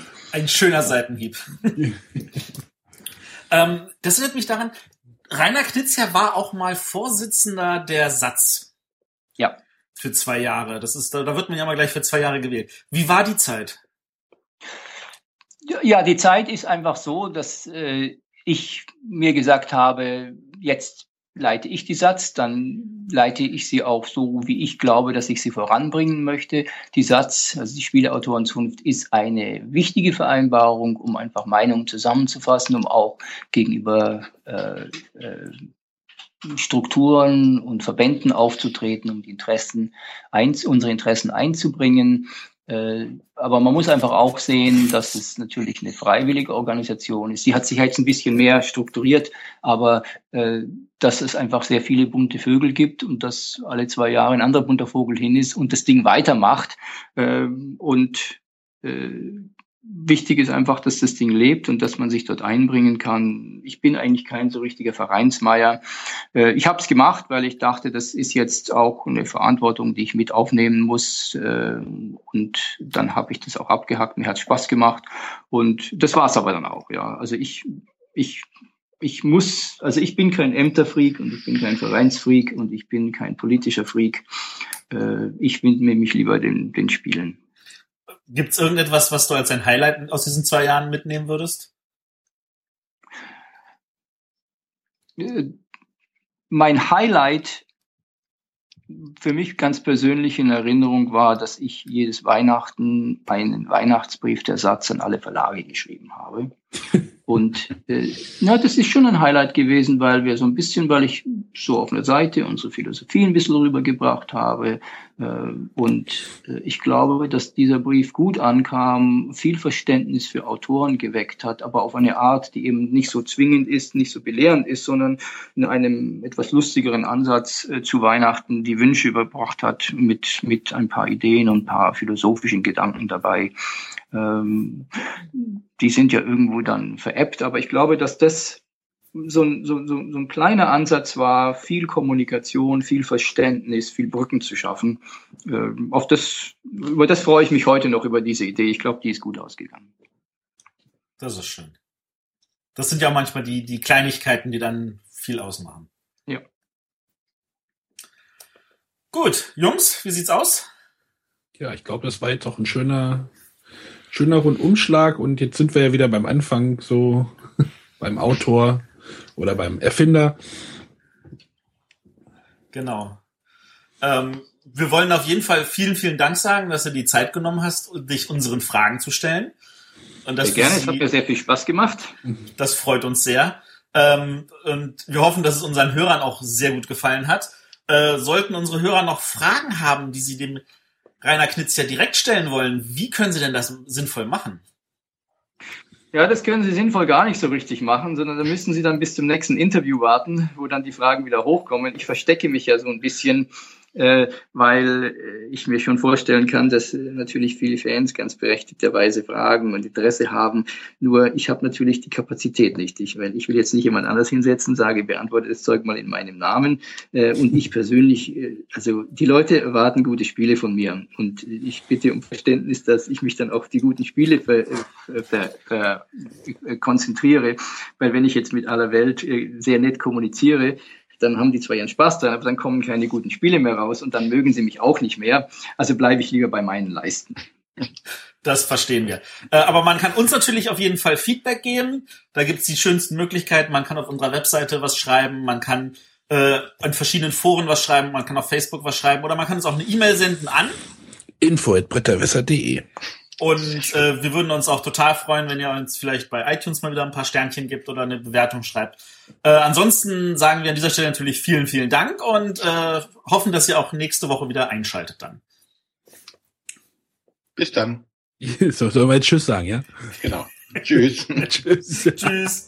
Tschüss.